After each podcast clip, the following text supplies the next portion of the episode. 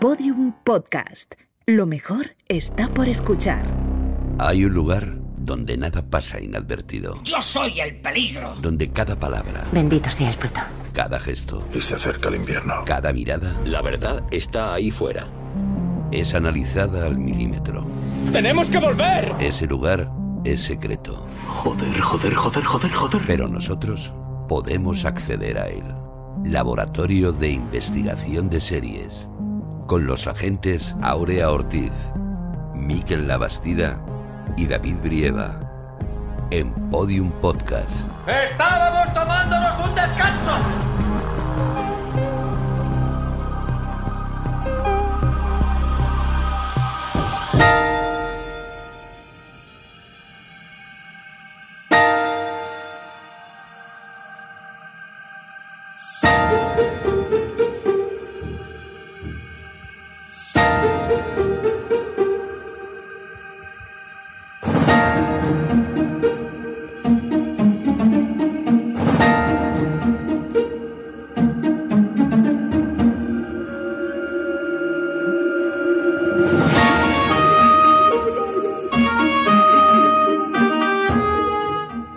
Bienvenidos al Laboratorio de Investigación de Series en el octavo capítulo de nuestra décima temporada. Hoy celebramos el vigésimo aniversario de una de nuestras series favoritas y finalizamos esta temporada dedicándole un episodio especial a la histórica A dos metros bajo tierra. Y para esta ficherística labor contamos con los agentes mejor embalsamados del LIS, a la cabeza de esta familia disfuncional, Aurea Ortiz. ¿Qué tal, Aurea? Muy bien, ¿y tú, David? Se te van a acabar los adjetivos estos que vinculas el de embalsamados a Qué superado. solemnidad para, para- para hablar, ¿eh? O sea, Aurea Ortiz. ha quedado ahí que ha como quedado como aquí ya sin profundo. Hoy lo merece. Hoy lo Hoy lo merece, merece, sí, sí, desde luego sí, había un día, tenía que ser hoy. Diez temporadas lleva esperando este momento el agente Miquel Labastida. Hola, por Miquel. fin, por fin. Por, Por fin, fin, tu serie ¿eh? favorita. Solo quería hacer este podcast para, para hablar de A dos metros bajo tierra. Lo Y he sabemos. tenido que hablar de 70 series más, por lo menos. Hasta que por fin lo has conseguido. Y nuestros agentes especiales de hoy es guionista y escritora de obras como Temporada de Avispas, con la que ganó el premio Tusquets de novela. Además, ya ha estado con nosotros allá por la sexta temporada hablando de Fleabag. Ella es Elisa Ferrero. Hola, Elisa, bienvenida de nuevo. Hola, muchísimas gracias por invitarme, porque estoy como Miquel un poco emocionadísima con esta serie. Y es periodista, redactor en el Diario Cultural de Valencia Plaza, Cultur Plaza. Él es Álvaro de Vis. Hola, Álvaro, ¿qué tal? Hola, ¿qué tal? ¿Cómo estáis? Muy agradecido. Bienvenido. Y finalmente el pequeño de la familia Lis al habla el agente David Brieva. Comenzamos. Atención, este podcast contiene spoilers. Bueno, pues hoy vamos a hablar de A dos metros bajo tierra. Ya sabéis que normalmente hablamos de series pues que ha finaliza- ha finalizado la temporada recientemente o toda la serie, pero de vez en cuando nos gusta... Esta la ha finalizado Hace tiempo, ¿no? rato. recientemente. Ese es el tema, que a veces sí que nos gusta rescatar algún clásico seriéfilo, ¿no? Alguna de esas series que nos hicieron amar las series y que, eh, pues entre otras cosas, han conseguido que, pues, que estemos aquí hablando de series precisamente, ¿no? Por, por series como esta. Eh, anteriormente hemos analizado otros clásicos seriéfilos, por ejemplo, Twin Peaks, Perdidos, Expediente X, Friends o Breaking Bad, o sea que podéis eh, escucharlos si os apetece, pero hoy vamos a hablar de una de, de los pilares ¿no? de nuestra seriefilia, eh, que es a dos metros bajo tierra. Y para comenzar, vamos a hacer una ronda de esa siempre que nos gusta hacer cuando, cuando re- revisitamos un clásico, que es la de comentar un poco pues qué significa para nosotros esta serie, cómo la vimos y, un poco qué, pues eso, qué significa nuestro, nuestro corazoncito seriéfilo. Y por supuesto vamos a empezar con Miquel Abastida en este caso. Miquel. Eh, para mí es la serie, sin, sin- pero sin, sin lugar a dudas. Y es la serie 20 años después. Y 20 años después he visto un montón de series. Y antes ya había visto un- un- una- unas cuantas, porque, mm, claro, yo tenía 20 y pico años cuando, cuando esta serie se, estrenó en Estados Unidos. Y yo iba cazando episodios en la 2, porque lo emitían los jueves por la noche. Y era una cosa como muy rara de ver, pero muy emocionante, hasta que por fin conseguí los DVDs y ya me pude entregar. Yo siempre digo la misma frase y hoy no lo voy a decir. Es una serie sobre la, sobre la muerte, pero es la serie que mejor describe la vida. Mm, me gusta mucho esa frase tuya. ¿Cuántas veces la has visto, Miquel? Pues eh, con esta, es que esta no he podido revisitarla todo lo que me hubiese gustado, pero creo que era como la cuarta vez que, que- que la veía. Claro y que luego soy de los que me he puesto algunos episodios para, para, para, para llorar bien, me viene, me, me- me viene de lujo. Ahora tú. Ostras, después de esta definición de Miquel, es difícil de superar. Eh, no sé, es que es una... No, pero para ti, ¿no? Como cuando la, la- la viste en su sí, momento. en su momento como tal, que ya me era un poquito mayor que vosotros y eso, y era sorprendente. Yo recuerdo ver aquel primer capítulo como de, pero ¿esto qué es? Esto es muy diferente de lo que yo he visto antes. Y me, sí, una sensación de, por el tema, o sea, por, de qué va esta serie, porque al principio es como, pero ¿de qué va? Eh, De una familia de una funeraria, que ya es raro en sí, hay que ver cómo vendieron esa idea. Y la otra, el tono, la estética. Yo recuerdo me sorprendió muchísimo, que había planos que veías ahí de Ruth en la cocina, esa lentitud y tal. Y dices, ¿esto que es una serie? ¿Es Berman aquí esto o es Antonioni? ¿Qué es esto? no Una sensación era muy diferente de lo que se veía en aquel momento. Ya me, ya me pilló más mayor, ya había visto muchas series y te- mi serie Filia es previa a la llegada de A dos metros bajo tierra, pero es verdad que esta marcaba un antes y un después y recuerdo eso de esperar los capítulos con, vamos, de al siguiente, el siguiente, que eran semanales, ¿no? Y luego ya intentar pillarla por otras vías, ¿no? Para, para adelantar. Pero sí, yo creo que es una... Yo, yo creo que es una obra maestra la serie en sí, es, es una referencia absoluta y lo seguirá siendo durante muchísimo tiempo. Elisa, tú la viste y has revisitado ahora, ¿no? Sí, yo la vi dos veces. La vi primero cuando tenía veintipocos, un poco como Miquel. Pillé un par de capítulos en la dos, dije, ¿qué es esto? Madre Sí. mía.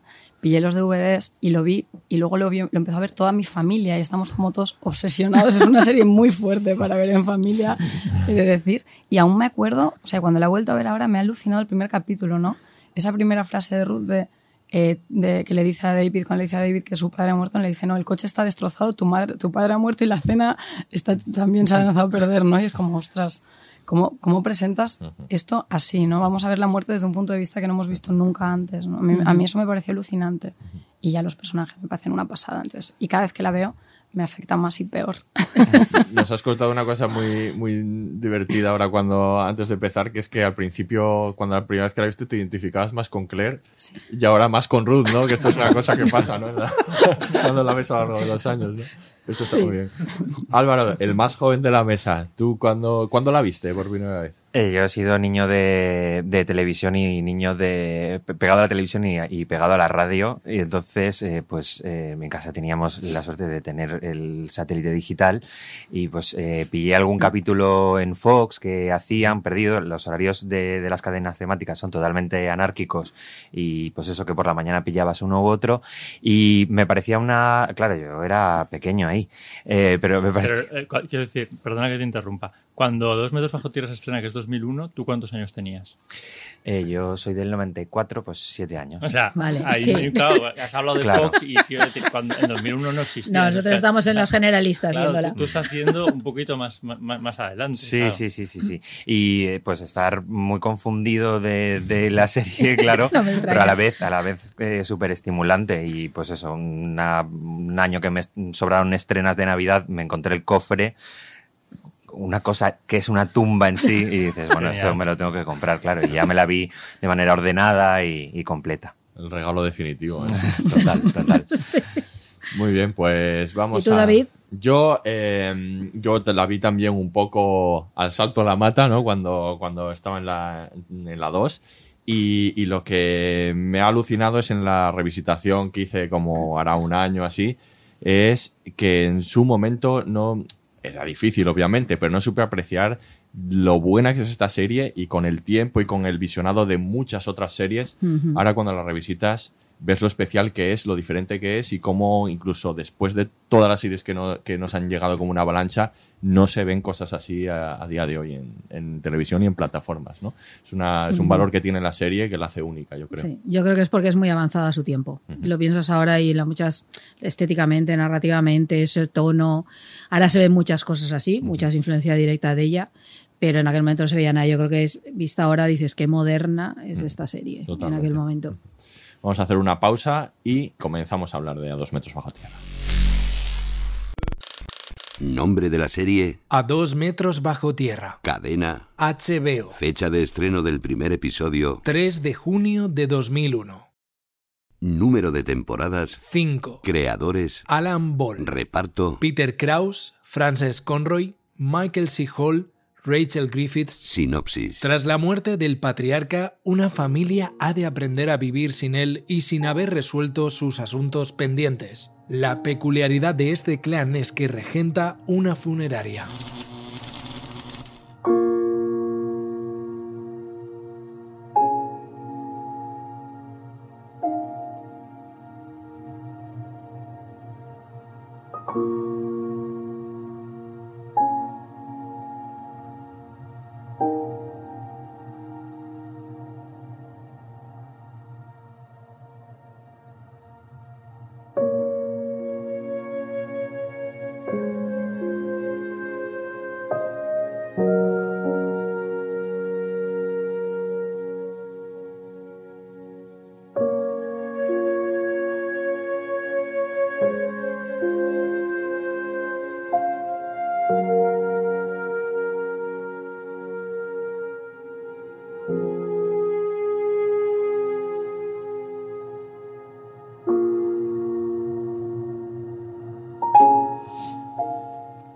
Con esta música, ¿no? Tan, tan bonita, parece Sí. que. Pues que no pase hablar- nada, parece que no pase nada, que Sí, sea una ¿verdad? familia Y muy que pase todo y a la vez. Todo ahí, sí. Vamos a hablar de, de esta serie y de. Vamos a empezar hablando un poco de la relevancia de esta serie, la relevancia histórica de esta serie. Se emite de 2001 a 2005 en, en Estados Unidos, 63 episodios en 5 temporadas, eh, que gana 9 Emmys, 3 Globos de Oro, muchos otros premios, ¿no? Pocos, me parece. Pocos, ¿no? Está incluida, por supuesto, por, en- entre las mejores series de, de la historia de la televisión, en Time, The Guardian, Empire, en un montón de medios. También es considerada su, considerado su final como uno de los mejores finales de todos los tiempos. Con ¿no? toda la razón. y pertenece pues a esta generación de series, ¿no? De, de- sobre todo de HBO, llega después de Oz, de Los Soprano, de The Wire, esta hornada que, que se ha llegado a considerar como el comienzo, sobre todo, de la tercera edad dorada de las series de televisión, ¿no? Es un pilar fundamental dentro de ese movimiento. Hablemos un poco eso de su relevancia histórica y su impronta, ¿no? ¿Qué marca esta serie? eh, la importancia de esta serie para, para luego el devenir, ¿no? Además de, de los acontecimientos seriéfilos. Fíjate, yo creo que, eh, pese a todo lo que eh, has dicho, creo que es la serie que de todas esas de la primera generación más pasa de tapadillo. Hay, hay- verdad, hay sí. más gente que no, que no, que no la ha visto.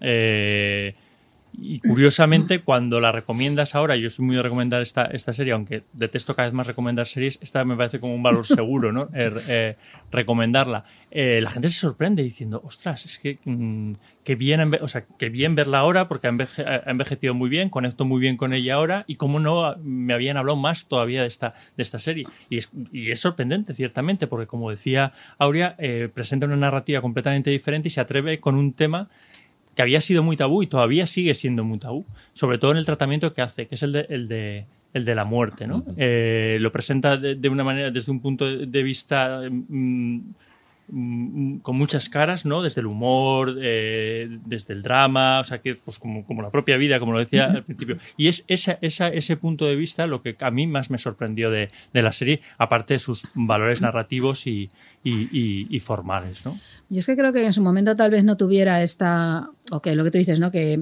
que a veces se olvide, ¿no? Al citar, es que claro, tiene una premisa de partida muy poco llamativa. Bueno, a ver, una familia que tiene un tanatorio es llamativo en sí, pero es verdad que no es lo mismo que la vida cotidiana de una familia mafiosa, ¿no? O que un tipo que hace O metanfetamina, cárcel, ¿no? o de tal, claro, ese tipo de cosas, ¿no? Entonces yo creo, claro, eh, a priori puede parecer pues una serie, una- un culebrón, entendedme, el- el pues una familia a la que le pasan cosas, ¿no?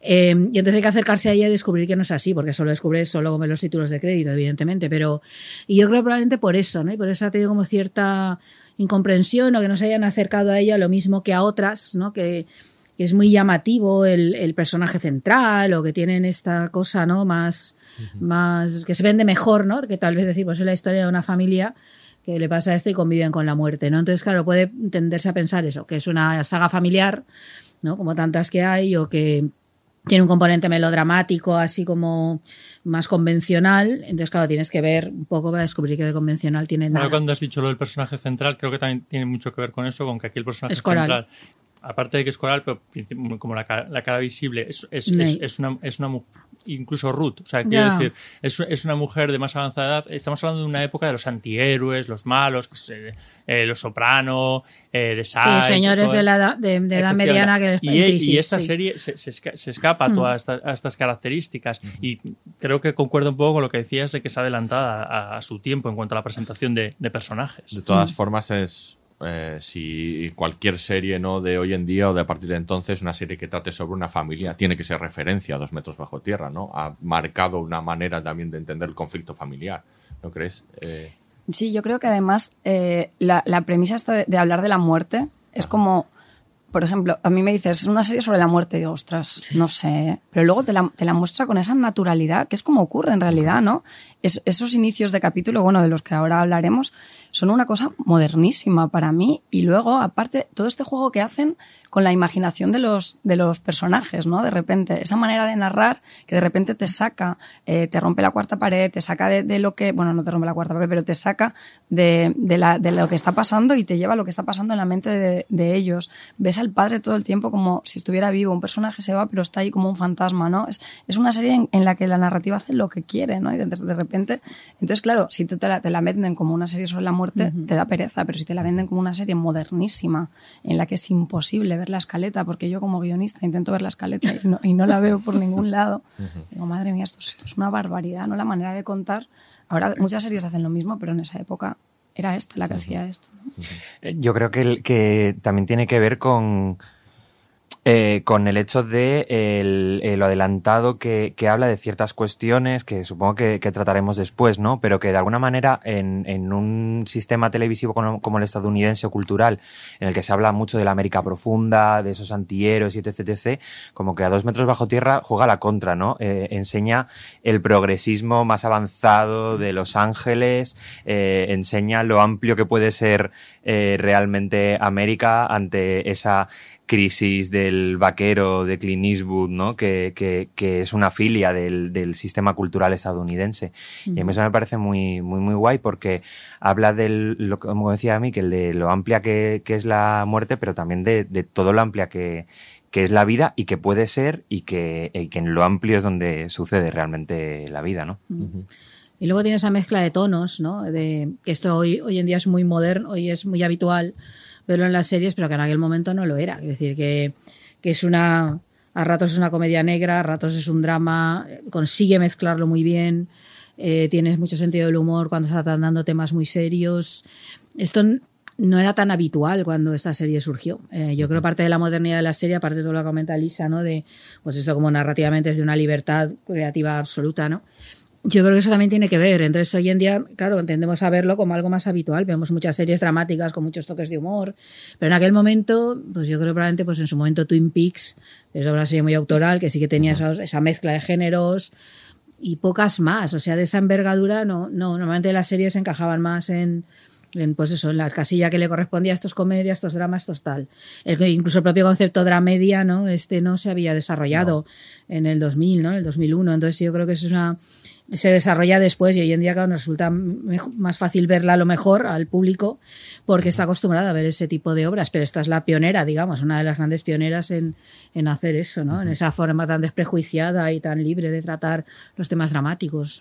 Luego yo creo que es una serie que efectivamente ha tenido mucha influencia posterior, pero que luego no ha habido muchas series eh, como a dos metros bajo tierra. A mí me cuesta encontrar después eh, ejemplos de, de- de series que hablen de lo cotidiano tan, tan, tan habitualmente. Creo que las series siempre hablan más de lo excepcional, obviamente porque es más, es más fácil hablar de lo excepcional para atrapar al espectador, pero eh, series que hablen de lo cotidiano, como a dos metros eh, bajo tierra, de las relaciones adultas, de las familias, eh, con esos puntos de vista que, que- que plantea eh, esta, este- esta ficción de, de Alan Ball, después no ha habido tantas. Es que es una serie muy difícil, ¿no? Sí. Pues es una serie muy, que hablamos siempre de que con- conforme pasan los años, como que puede haber un aprendizaje del propio audiovisual para hacerlo, pero no, es que sigue siendo una serie muy difícil y, y- y lo va a ser siempre, vamos. Sí. Y supongo que si intentas hacer algo así no saldrás del pastiche, desde la imitación burda de a dos metros bajo tierra. Yo, por ejemplo, encuentro que, no sé, que- una serie que creo que sí que le debe es, por ejemplo, Mad Men, aunque a priori parezca fuera, eh, pero sí que habla de lo cotidiano, solo que de un momento a los 60, con una estética muy concreta y tal. Pero yo creo, por ejemplo, eh, probablemente Mad Men no existiría sin a dos metros bajo tierra. El, la posibilidad de plantear, vamos a contar las vidas cotidianas de esta gente, que no son como la familia Fisher, porque es otro concepto, pero yo creo que está más en series así, ¿no? Probablemente. Pero claro, tú no puedes. Ahora, como planteas alguna serie sobre una familia mm, con su día a día, con sus problemas y tal, eh, va a ser muy pastiche, ¿no? Se va a No, parecer de mucho. hecho, el otro día pensaba, justo cuando me, me llamasteis para hacer este programa, pensaba en lo difícil que sería ahora para un productor hacer un pitch y vender esto a Netflix Hombre. o venderle esto a Prime. Yo creo que sería imposible, porque ahora hay muchísimas series, es la- no sé, la época dorada que dicen que ya es eterna, ¿no? Pero en realidad la profundidad que tiene a dos metros bajo tierra, yo no la estoy viendo en ninguna serie que se esté haciendo ahora, ¿no? Sí. Ni los ritmos. Esas- Nos, nos pasó en el Festival Lab- de Series, proyectamos en pantalla grande eh, el primer capítulo de A dos metros bajo tierra y, y, claro, tiene un ritmo que hoy en día, vamos, no lo soportaría ninguna Sí, serie. se eh, encuentra en poquísimas series, en unas series muy, pocas. autorales, ahí muy, muy diferentes, sí. Mira, yo siempre he dicho una serie que también creo que le debe mucho eh, y a mí me recordó mucho y, y empaticé mucho con ella y con los personajes es Halt and Catch Fire. me Mm, parece que- también, que, eso es. que- que liga mucho, que liga eh, eh, Elisa ha hecho gesto de cómo adoro esa serie. Somos muy fans aquí de House of Catch Fire. A esa hay que- que- que dedicarle David, algo. A esa hay que dedicarle algo. Hay que eh, dedicarle algo, apúntatelo. sí, lo que sea, pero Pero, pero creo que concuerda mucho eh, Sí. en el tratamiento Sí, de los personajes, en totalmente. el desarrollo, en cómo mira la muerte en un momento dado también. En el hilo temporal también le debe a, a Mad Men, o sea que todas van. También. Sí, tipo- sí, van sumando. Bueno, pero son grandes series que Claro, van sumando y van, eso. sobre todo, ampliando, eh, eh, digamos, lo que se puede contar y decir, ¿no? Van ampliando el- la- la- las posibilidades narrativas, ¿no? Y, y estéticas. Pero series excep- excepcionales hoy en día no existen ese Claro. tipo de, de- de series. Por mucho que se- estemos en esta época dorada que tú dices ya eh, eh, continua, hoy, hoy en día no tenemos series que, que- que tengan un tratamiento así de los personajes a- tan, tan a largo plazo, un ritmo tan sosegado, que se, Ujú. que se dé tiempo al espectador. Eso de que no pasa nada, ¿no? Que, Sí. que algunos disfrutamos mucho, pero que debemos de ser pocos a juzgar por Somos las pocos, sí, me temo, sí. ficciones actuales. Somos en minoría total. Y decía Elisa que debe ser difícil vender una idea como esta. Eh, ya es raro en su momento, pero quien lo hizo es, ya lo ha comentado Miquel, eh, es indivisible de la obra, es Alan Ball, del que Miquel lleva esperando una obra como, como a dos metros bajo tierra desde entonces sin Pero éxito. no. Madre mía, Y- madre mía lo que ha hecho después. eh. Y es una Pese serie, que tú la hayas visto. Y es una serie que, en realidad, a pesar de no ser una idea original suya, porque es una idea de, de Caroline Strauss, pero que él hace muy suya porque eh, incorpora un montón de cosas de su propia vida. Él, él la consigue llevar a cabo. Recordemos que Alan Ball viene de ganar el Oscar por el guion de American Beauty y que, y que luego es verdad que ha tenido una carrera no un poco no sé, no, no a la altura, desde luego, de, de esa gran serie que hizo, a pesar de que yo ya sabéis que soy fan y me reís mucho de ello, de, de True Blood. Que Sí, no pero se no es lo- parece en pero no es nada, lo mismo. Hay que reconocer nada. que no es lo mismo. No, Pero bueno, es, es un, es un, a mí me parece un, un tío muy interesante, ¿no? Eh, no sé si habéis seguido algunas otras obras de él. Tú has visto todo, Miquel, prácticamente. A ver, eh, bueno, yo no he visto tanto de True Blood como, como tú, porque a mí es verdad que True Blood me, me, me pareció una serie divertida. O sea, y, y como aparte, en, en- me pareció divertido que Alan Ball, después de haber hecho algo tan profundo, tan intenso como Dos Metros Bajo Tierra, de repente se pusiese a hablar de, de- de vampiros. así te digo como que, poco- te digo como que lo, necesitaba, sí, sí. Sí, el hombre lo Igual sí, después de tanta No, intensidad, una cosa frívola lo, de lo ha dicho que lo necesitaba. Que era, Y yo, lo, y yo lo entiendo, efectivamente. Pues eso, pues como después de ver a dos metros bajo tierra, pues después te tienes que ver. no voy a decir. No, voy a dar ejemplos, pero vamos, No algo para, para, para, Bueno. para oxigenar. Ay, lo que pasa es que aquello se hizo muy largo. Yo no sé cómo aguantasteis tanto. Hubo un momento en que aparecieron nadas y todo. Yo, yo, Sí, yo me sí, bajé del carro y mira que yo he visto mierda de la ¿Vosotros la buena. pero luego tiene Now and Then, ¿no? Y, y- Giran Now, Giran ¿eh? Now, Giran Now, Giran- Now, siempre que, es precisamente, que, que lo estaba pensando cuando Elisa decía si hoy en día intentasen, yo creo que él intentó repetir el éxito de A dos metros bajo tierra, bajo tierra trayéndolo a, a los cánones actuales, a los tiempos actuales, y no le salió. Le salió una serie horrorosa, o sea, quiero decir, de, tu- aglutinado todos los clichés, aburrida, con personajes vacíos, era como decir, es, in- es Yo increíble. ni lo intenté porque empezaste a ver le dijiste que dejé pasando. Yo, ¿Tú lo viste? te- no, no, no. Kiran Now, no. Y, y rollo, tenía ganas de. No, de- no, no has visto. Bueno, No, no, no, Ni no. te acerques. Bueno, por curiosidad, Vale, vale, pero no, no, por pues- curiosidad, sí, el primer capítulo y empiezas a decir, no puede ser, no puede ser. Y yo me la vi entera, ¿eh? Y, y True Blood, pues hasta la segunda temporada. hasta Claro. que me- pero me casé muy. muy, Cuando muy empieza a delirar ya la cosa que ya- Pasa, pasa con A dos metros bajo tierra diferente, a diferencia de, de muchas series que luego han sido de culto, que, eh, eh, por ejemplo, pienso en, en The Office como paradigma, que tiene que madurar para que te enganches a la serie y sin embargo, por lo que decías del, del piloto que vimos en Lab de Series, no, a dos metros bajo tierra, el primer capítulo es ya encuentra el tono desde Sí, el principio, se es. desarrolla y la serie no tiene que madurar absolutamente nada porque ya, es- ya nace madurada, ¿no? Sí, sí, totalmente. Tiene- Completamente, Tiene, el tono y, y lo tiene todo. Y, y también estaba pensando que hace poco volví a ver American Beauty y no ha envejecido tan bien como a dos metros bajo Ya. tierra. no, no, no, no, no, no, no, no, no, no, que no, no. no. Kevin Spacey aparte. Sí, pero quizá- Efectivamente. No se, no se menta. Pero quizás porque American Beauty está en el hombre blanco, Sí, heterosexual, tal, lo que es. estábamos hablando, ¿no? Y justo aquí es un personaje coral y en realidad es Ruth la que lleva el peso. Sí. Entonces es, es- es algo total, mucho más moderno y de a lo que no estamos nada acostumbrados. Entonces cada vez que lo ves vuelve a ser sorprendente. Ya no hay Mm. personajes así como Ruth. No, no, no. Yo estoy todo el rato como ya no hay, ya no, ya no hay la señora mayor. Exactamente. Ya no se hacen series como antes. No, pero incluso el personaje eh, central, que es el, eh, eh, heterosexu- el heterosexual, Snake, blanco, Snake, eh, sí. blanco, exitoso y tal, eh, está, está sometido a un montón de, de- de dudas, un montón de críticas, un, montón de, de- de puntos de vista, ¿no? Que, no, Sí, que, no, que no están en American Beauty. De hecho, la serie está resquebrajándote a ese tipo Claro, de personajes, claro. ¿no? Y en American Beauty hay como un intento para mí, que a mí me encanta, ¿eh? pero es un intento un poco más burdo, ¿no? Aquí es como todo más sutil. Es todo creo. más burdo, efectivamente. A mí me gustó mucho y, y la volví a ver hace poco y, y- eh, eh, o sea, aprecié los valores que tenía, pero mm, pensé que como que le veía las costuras todo el rato, o sea, como que estaba muy diseñada y que hoy en día me chirriaba más. No es tan, desde luego tan atemporal como, como Dos metros bajo tierra, lo puedes ver ahora. Alan Ball, que eh, además de ser el creador y showrunner, eh, dirige el primer capítulo y todos los últimos capítulos de, de temporada y cuenta que eh, cuando llegó a este proyecto que ya estaba, que ya estaba comenzado, de esta familia de la funeraria, le dijeron, él, él hizo un, escribió un guion, ¿no? Un- una propuesta, y le dijeron, nos gusta, pero puedes hacer que esta familia esté todavía más jodida. Y él cuenta que dice que entonces supo que estaba en su casa, que eso era lo que él, lo que él quería, ¿no? Alan Ball tiene, pues tiene, pues varios traumas eh, con la muerte de, de- de su pasado. Él tuvo un accidente de, de coche con, con su hermana Marianne, eh, que tenía 13 años y que murió en ese accidente de coche, murió, él cuenta, encima de él.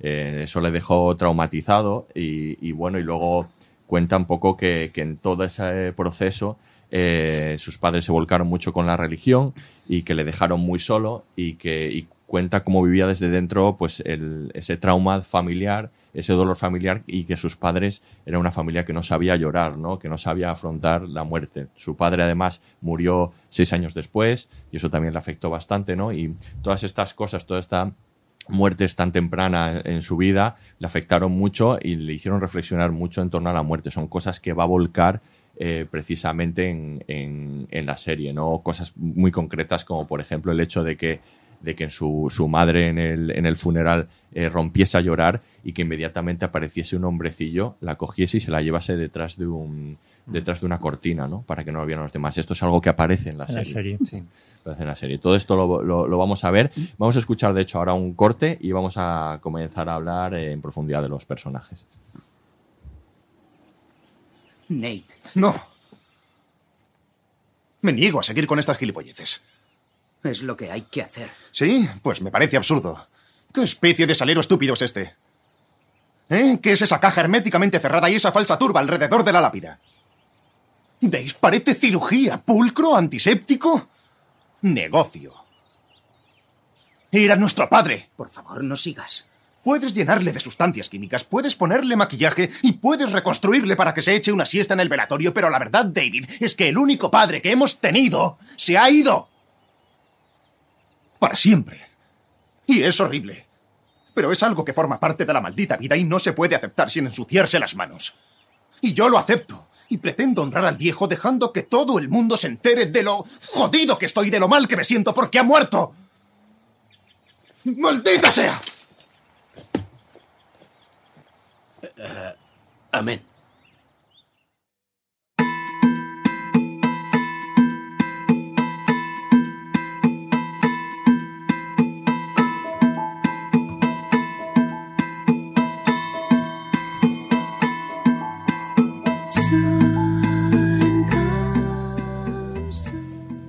Pues este corte que escuchábamos, ¿no? Del funeral del padre de los Fisher, del cabeza de familia, pues ya es el comienzo, ¿no? Para hablar de, de su tema principal, de su tesis principal, hablar de la muerte, ¿no? Eh, eh, ya contábamos que, que él tiene pues estos traumas del pasado y que le parecía, pues por todo lo que había vivido en esos momentos oscuros de su vida, que, que, mm, la muerte era algo que en, que en la sociedad actual se, se barría debajo de la alfombra y que era muy malsano y a él le gustaba ponerlo encima de la mesa ¿no? y poder hablar de ello. Hay otras series que hablan de la muerte que hemos visto durante eh, durante todo este tiempo, ¿no? Pues, por ejemplo, After, Afterlife, que es una serie que está muy bien. Ah, Ricky que- Gervais, Ricky sí. Gervais, ¿no? Que habla, que habla muy profundamente de Pushing Daisies, eh, muchos procedimentales médicos sobre todo, incluido Anatomía de Grey, pero eh, están permanentemente también, ¿no? Es un tema muy importante. Hombre. en el- pero la serie definitiva que habla sobre la muerte es esta, que habla desde todos los puntos de vista, ¿no? Filosófico, personal, ¿no? De todo, desde todas las maneras posibles habla de la muerte.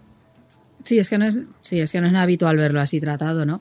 Y es que es verdad que es un tema este de la muerte que tiende a ser como muy aséptico en nuestra sociedad, ¿no? Antes había una relación más natural hasta cierto punto, ¿no? Ese- de- a la hora de, no sé, velar a los muertos incluso, ¿no? O de convivir con ella, pero las sociedades estas modernas te vas al tanatorio, un edificio súper aséptico, muy luminoso, muy tal, está construido así, ¿no? Entonces ahí, no sé, plantearte hablar de eso directamente, ¿no? De lo que sucede ahí, además sin escatimar tampoco la parte de los cuerpos, porque lo hace, como tiene, vemos también que está la parte de la trascendencia, ¿no? De la que haya sido esa figura que ha muerto para los demás, o de los rituales, ¿no? Que hacemos para sobrellevar el tema, eh, pero no, no escatima tampoco esa parte, ¿no? Lo que eso, lo que eso supone. Y es, claro, es muy es muy particular todo el tratamiento. Yo creo, como decía Miquel, esa idea de que a partir de la muerte hablas de la vida, claro, es que es, es que aquí la erradicamos, se intenta no hablar de ella, ¿no? Estamos todo el rato como yuyu, ¿no? Aléjate, pero es verdad que es lo que da sentido a esto, ¿no? A ver, Y entonces en, la, en la- serie en la va de propia esto, serie aparece es- esa reflexión que acabas de hacer. Hay un momento en que eh, alguien le pregunta, creo que es a Nate, ¿por qué la gente tiene que morir? Y, él, y él le responde para hacer que la vida tenga sentido. Claro, es que si no.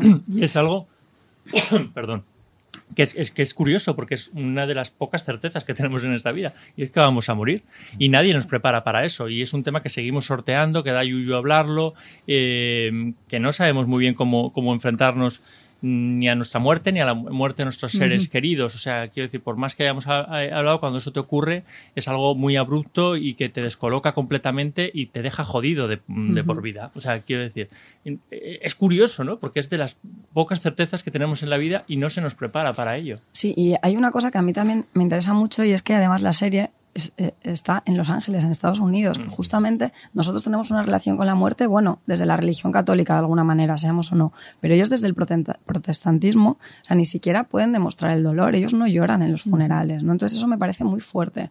Es- eh, esos funerales en los que está todo el mundo como, como eh, perfecto, eh, impoluto, sin, sin, sin demostrar ningún dolor ni ningún sentimiento. Y Eso es muy y luego el propio de la para sociedad. comer y todo sí, eso es muy propio de la sociedad estadounidense en la que demostrar ese sentimiento es como ser débil, ¿no? Entonces me, y además justo en Los Ángeles, ahí en Hollywood, donde la imagen, todo, ¿no? De repente me parece que está muy bien ver la serie desde, desde esa sociedad, ¿no? La estadounidense, que es como mucho más aséptica que nosotros aún con la muerte.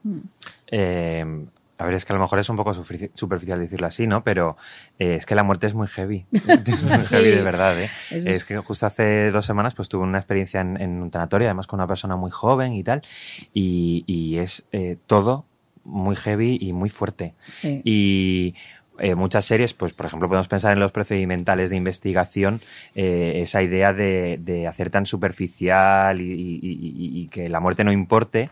Y yo creo que a dos metros bajo tierra demuestra que, que no, que importa y mucho, e importa todo en la muerte. Importa la muerte esperada, la inesperada.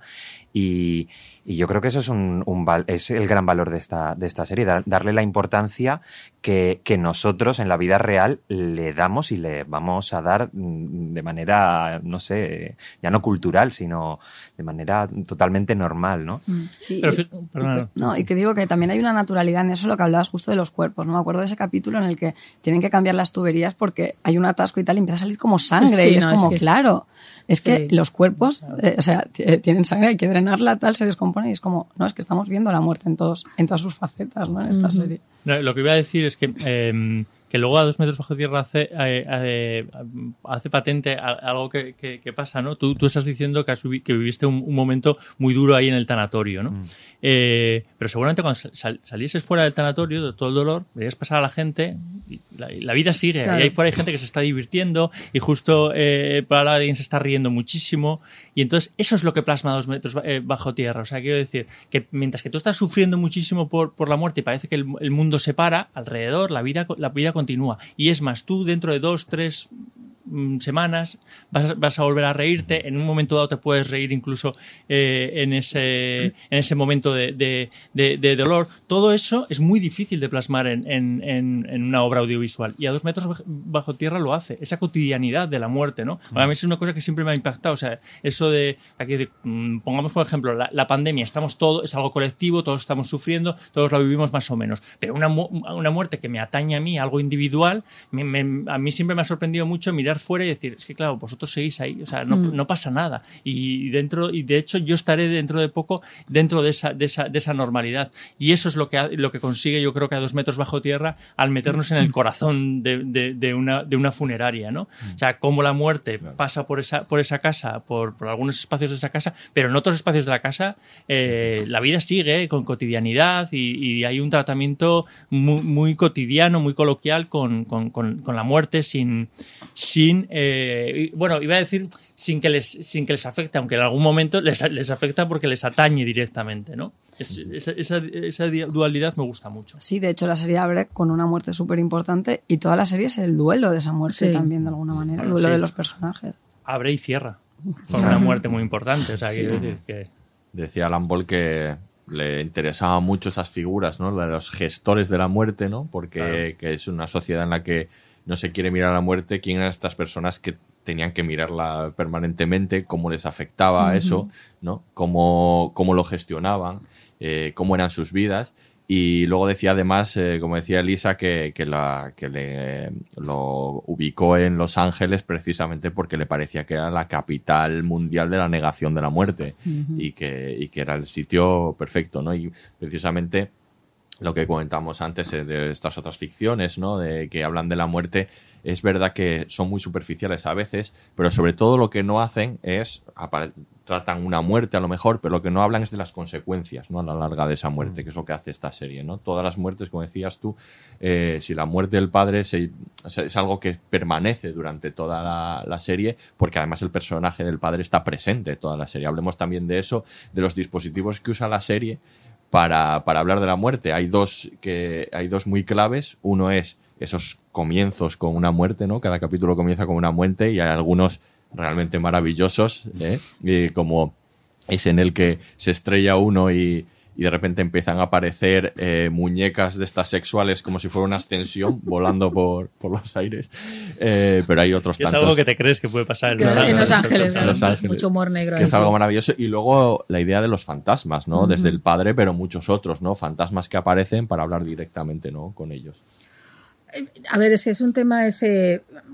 A ver, los fantasmas son, primero, muy difíciles de poner en una ficción, yo creo, porque te pueden sacar fuera, puede resultar un truco como. Y a veces, cuando ves este tipo de cosas, ¿no? En series, dices, uff, pesados, qué recurso fácil, ¿no? Sin embargo, aquí no. Aquí forma, es, es como estructural, ¿no? Aquí es completamente lógico que aparezcan esos fantasmas todo el rato. Primero el del padre, por supuesto, que tiene todo el sentido con todo lo que nos está contando, pero luego estos otros fantasmas secundarios, ¿no? Del que se muere y se le aparece allí mientras están arreglándole el cuerpo, todo lo que sea, ¿no? Y ese tipo de cosas, ¿no?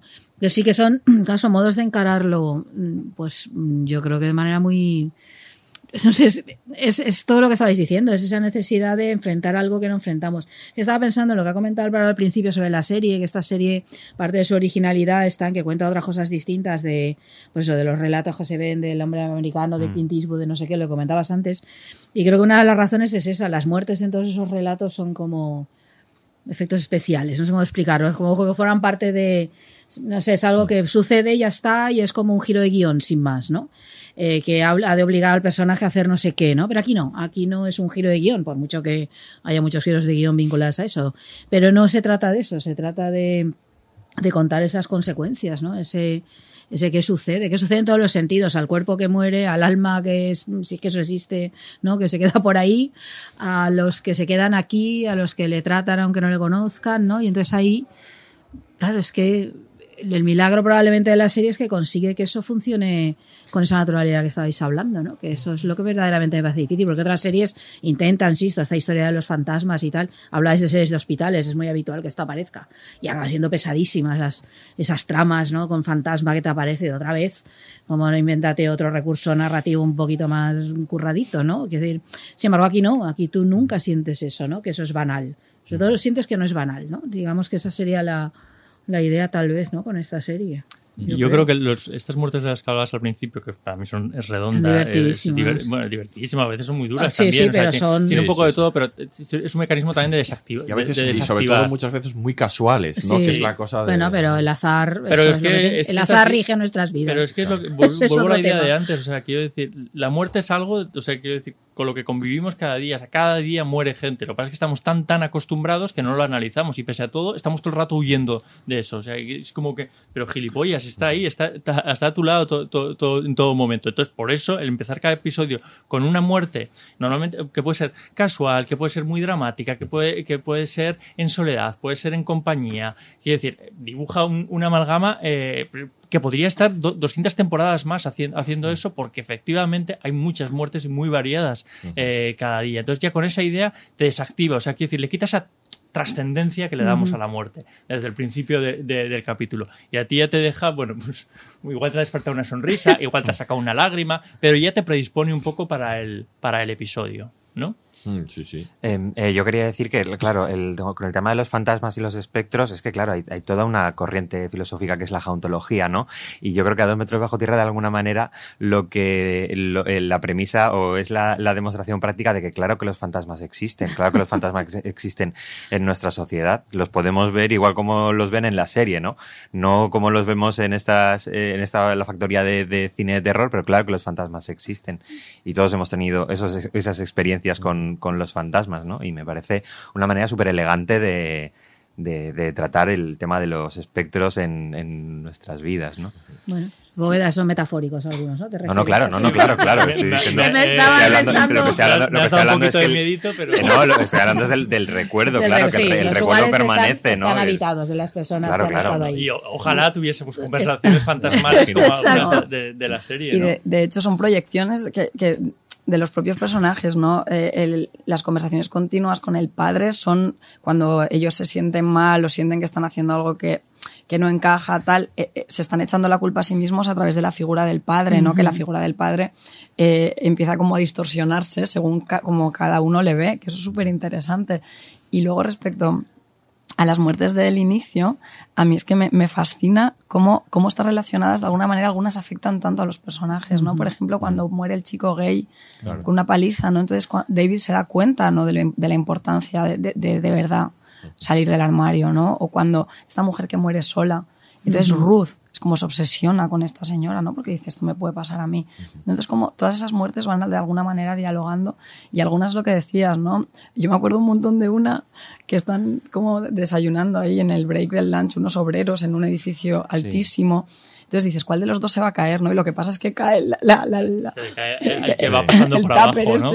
y no, y le cae a un tipo en la cabeza y lo mata, ¿no? Entonces, como cada vez cuando empiezas, ¿qui- ¿quién va a morir en esto? ¿Quién? Tal, O cómo, ¿no? A mí me ¿Cómo? gusta mucho cuando que, cómo juegan al despiste, ¿no? Parece una viejecita y dices tú, bueno, pobrecita, pero no es No ella. es o sea, ella, no es ella, sí. Por supuesto. Bueno, pues ahora vamos a hablar un poco de, de los miembros de esta familia absolutamente disfuncional pero maravillosa, ¿no? Eh, y, y de una de las cualidades, o probablemente para mí, la cualidad más importante de la serie, que es esta capacidad que tiene para eh, hacerte parte de esa familia hasta el punto de que los personajes, eh, a los personajes los adoras y los odias a todos ellos las dos cosas durante a lo largo de la serie. Todos tienen sus momentos, sí. cómo- cómo sus evoluciones, eh, cómo su evolución eh, te permite tener esa relación con ellos que es muy humana y muy, muy natural, la de a una misma persona, ¿no? Pues a veces la adoras y a veces la odias, ¿no? Pasa mucho con, con personajes, por ejemplo, de David y Kid, ¿no? Que ha- hay veces en los que el insoportable de la relación es David y a veces es Kid, ¿no? Y, esa vinculación que tienes con los personajes, yo creo que que, nos ocurre a todos en esta serie y que, y que es una de las cosas más excepcionales que tiene. Le, le contaba Michael C. Eh, David, en la serie, que, que le paraban por la calle y le decían, tienes que arreglar las cosas con Keith. o sea, que la gente se vinculaba como, como, como muy emocionalmente a estos personajes. Yo creo que esto es la esencia de la serie real. ¿no? Y, y yo, y no sé si os pasaba a vosotros, a- aparte de vincularte, es que yo me siento identificado con casi todos Claro, los Sí. personajes También. y eso me parece mm, muy, muy, muy complicado. O sea, siempre hay alguno. eh, A, a- mí me gusta mucho identificarme con los personajes de la serie. Reconozco que, que me gusta mucho ver series en las que yo me pueda, me, me encontrar y me pueda explicar. Eso es algo que, que yo busco en, busco en general en la literatura, en el cine y en, y en las series porque es un. Es una obra que a mí me, eh, me gusta mucho. Pero normalmente te puedes identificar con uno, dos personajes, con ninguno, como en Succession. Eso es más ex- excepcional.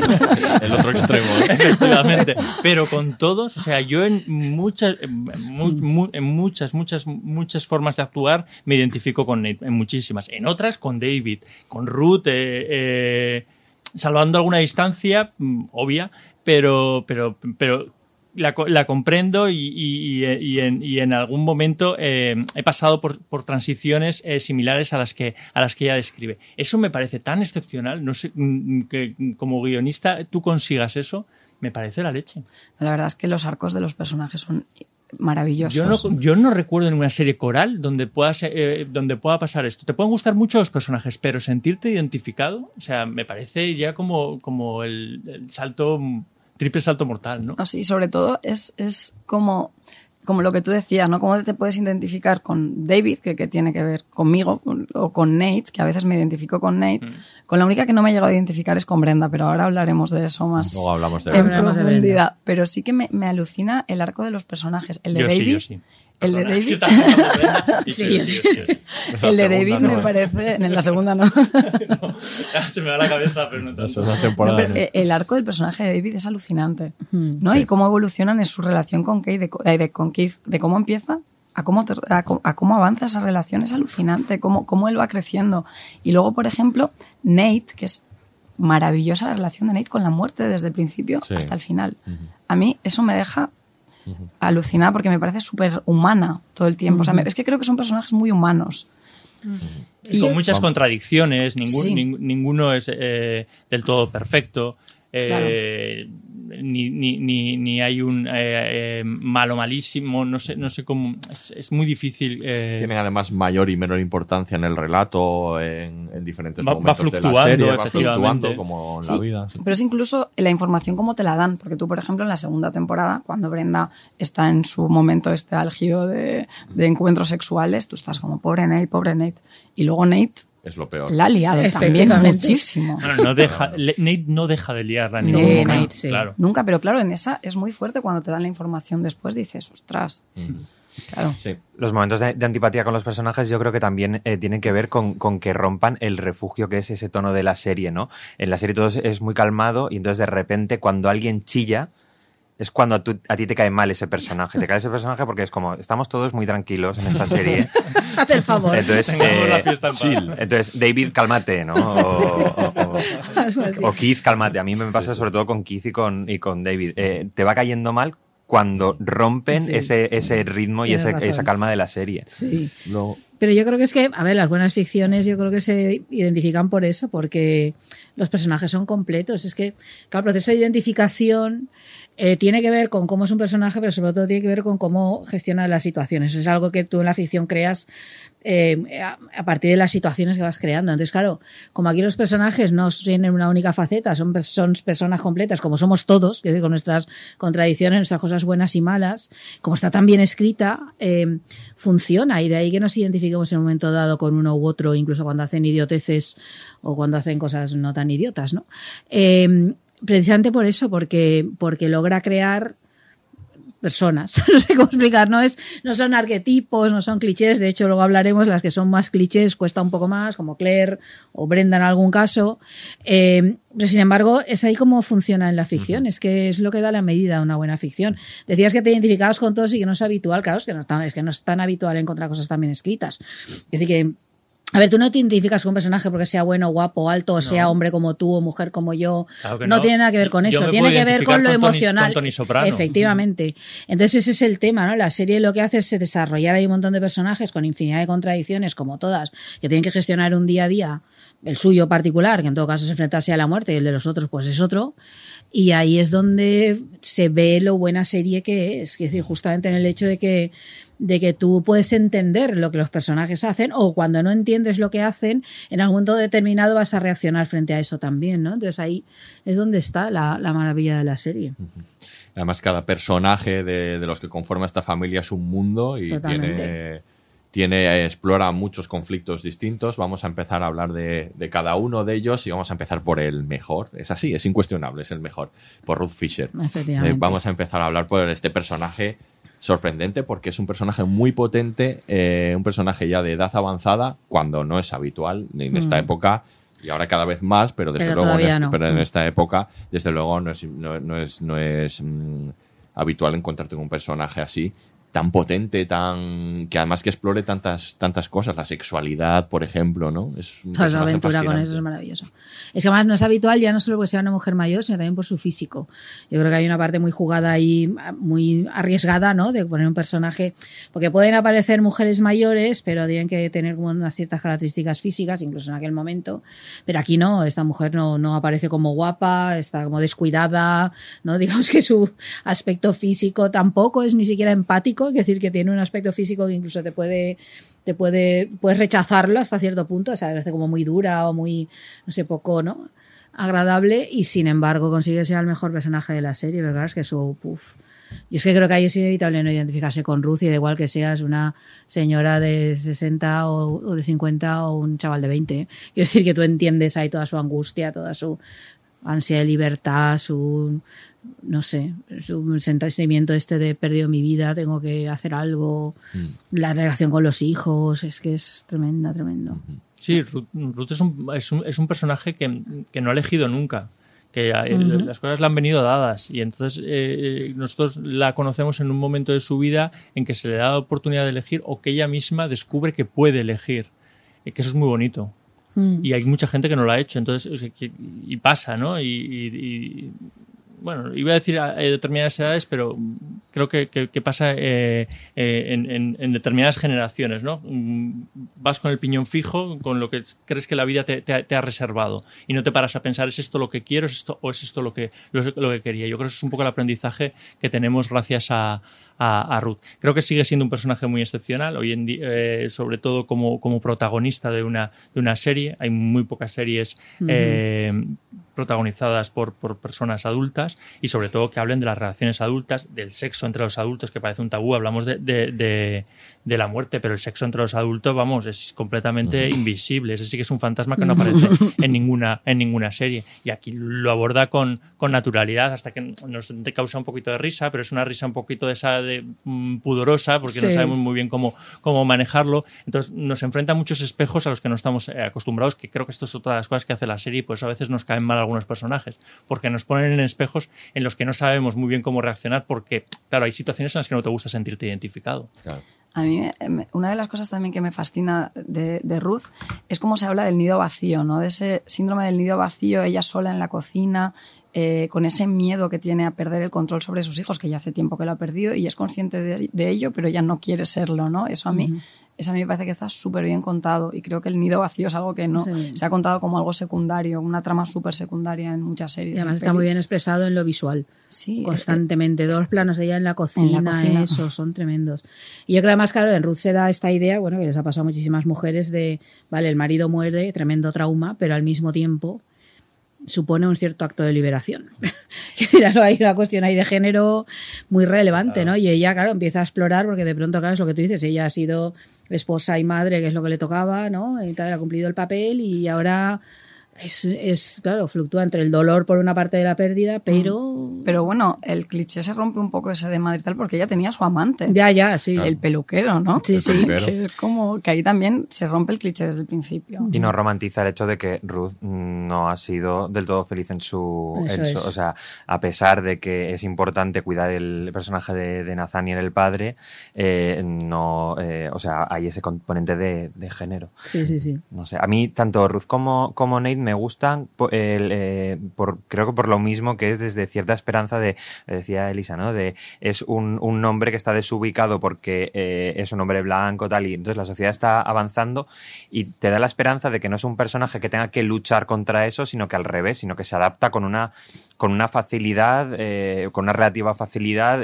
Ruth está leyendo cómo tiene que actuar ahora que su hijo ha salido del armario, ¿no? En vez de, porque ella sabe que no ha reaccionado bien y quiere reaccionar bien. Eh, no es, es lo contrario a un personaje de Garci, por ejemplo. No, no es una persona, no es una persona luchando contra el mundo, sino acogiéndolo desde, desde esa Entendiendo que el conciencia. mundo y- cambia y que, oye, yo tengo que eso es, cambiar es con el mundo. muy bonito y muy esperanzador para las generaciones que venimos, creo yo. Está bien. Bueno, Sí. y la escena de Ruth con la escopeta.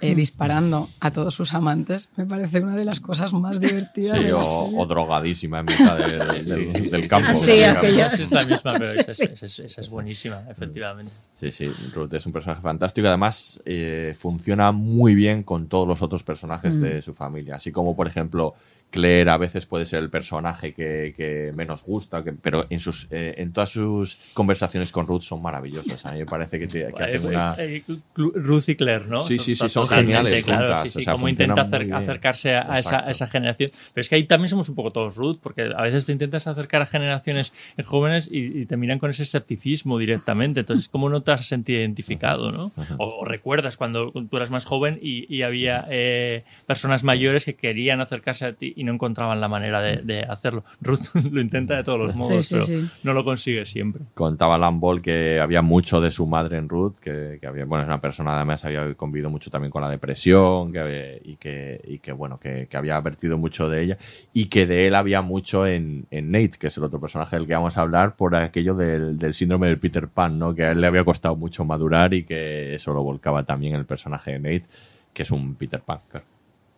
Es un Peter Pan continuo, va huyendo consta- constantemente del compromiso, va huyendo constantemente de... o sea, quiero decir, ya nos lo presentan así, es el, el- el hijo pródigo que no quiere, que no quiere estar allí, que se ve obligado a estar allí eh, por, por las circunstancias. Y eso David se lo echa en cara muchas, muchas veces. Tú fuiste el primero que nos dejaste y te, y te, y te fuiste, literalmente. O sea, quiero decir, mm, pasó de lo que está, de lo que estaba ocurriendo allí. No quiso saber eh, nada de lo que ocurría, pero porque él en su vida siempre ha actuado así y actúa así. O sea, quiero decir, cuando ya su vínculo con Brenda, por más que Brenda eh, mm, también tenga, tenga, tenga lo suyo, es que cuando ya ve que el, el vínculo es muy estrecho, lo rompe completamente. Le pasa con Lisa y le va pasando con otros personajes de, de- de- de la serie. Lo que pasa es que siempre te termina de caer bien, pero es, es- es una persona que, que- que- que- que va cerrando to- to- todas las puertas para no tenerse que quedar en, en ningún, en ningún espacio.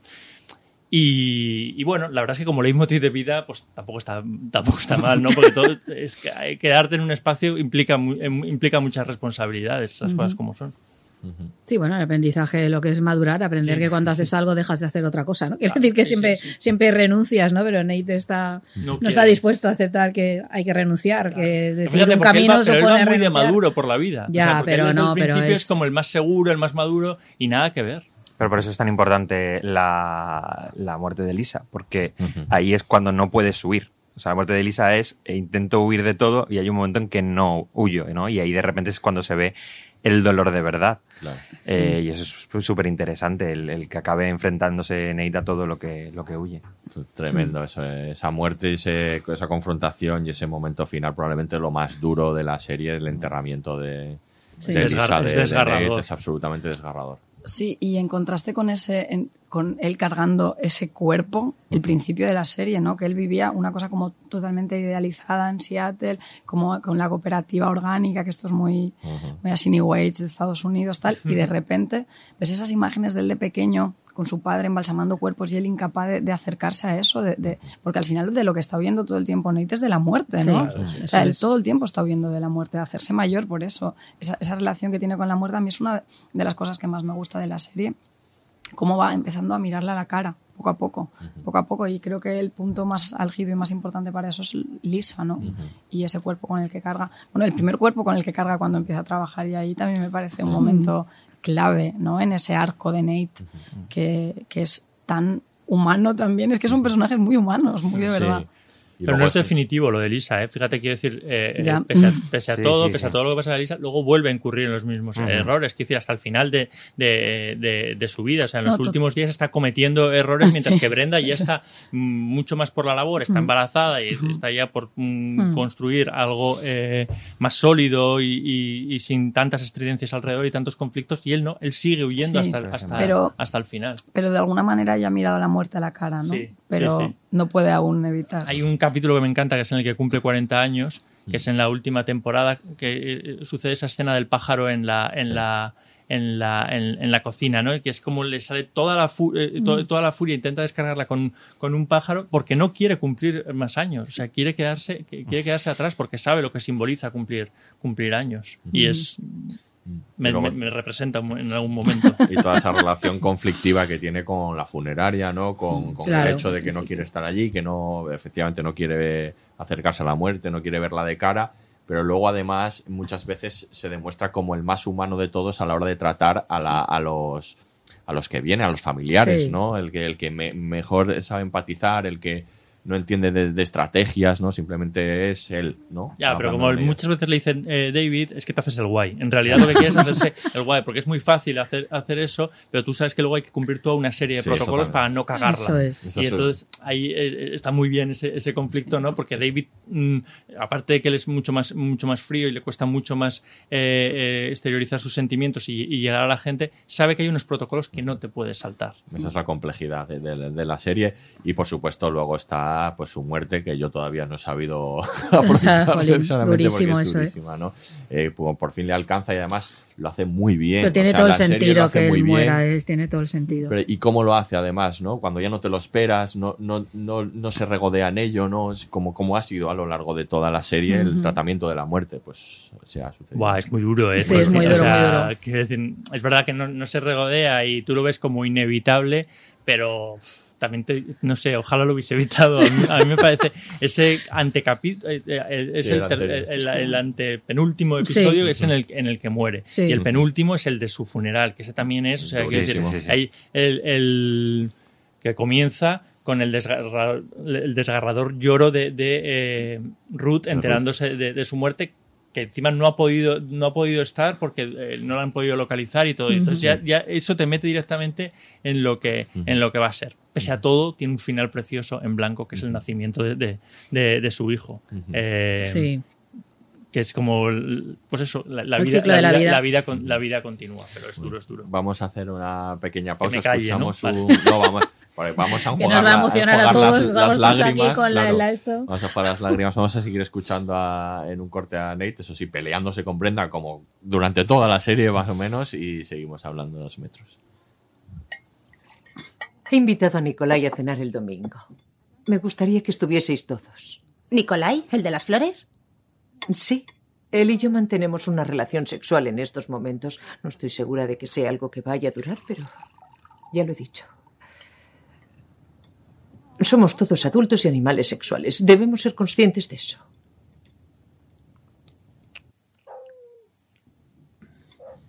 Muy bien. Nate, me gustaría que invitaras a Brenda. Claire, me gustaría que invitaras a Gabriel Dimas. Y David, si tienes un amigo especial, me gustaría que también viniera. ¿Por qué mi amigo es especial? Perdona. Si practicas el sexo con alguien, me gustaría conocerle. Así está mejor. Pues no. Dejad de comportaros como niños.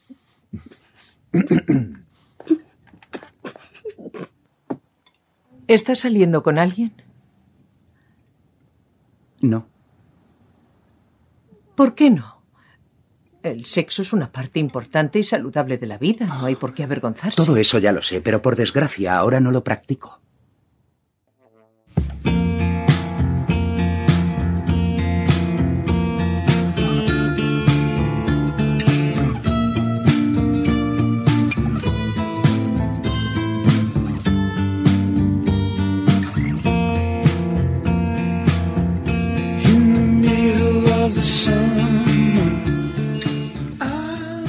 Bueno, pues seguimos hablando de a dos metros bajo tierra y ahora vamos a hablar de otro de los personajes fundamentales de, de la serie. Y de... Déjame decir una cosa Vale. solo de esta canción que es Cold Wine, que, que- que me encanta. Hay, hay- hay un grupo que empezaba a sonar por entonces que era Arcade Fire, que no, Ah, no, sí. no era, no, no era excesivamente conocido. Luego tuvo un, aunque tuvo un, un primer disco, eh, Rebellion, excepcional. Y que, son, y que sonaba y que compuso esta canción explícitamente para, para- para la serie porque están completamente enamorados y no la puedes encontrar en ningún disco más que la banda sonora de, de A dos metros bajo tierra y me encanta también. Muchas, descubrió muchas cosas. eh, Totalmente. tierra, eh. Y vamos a hablar ahora de, de David, ¿no? De este otro personaje fundamental de la serie y de este, este otro, retrato eh, también fuera de, los cánones de, de aquel momento, porque es un personaje gay, eh, como decía eh, Alan Ball, que él dice siendo gay, pues no veía retratos de personajes así eh, como eran él en, en las series, ¿no?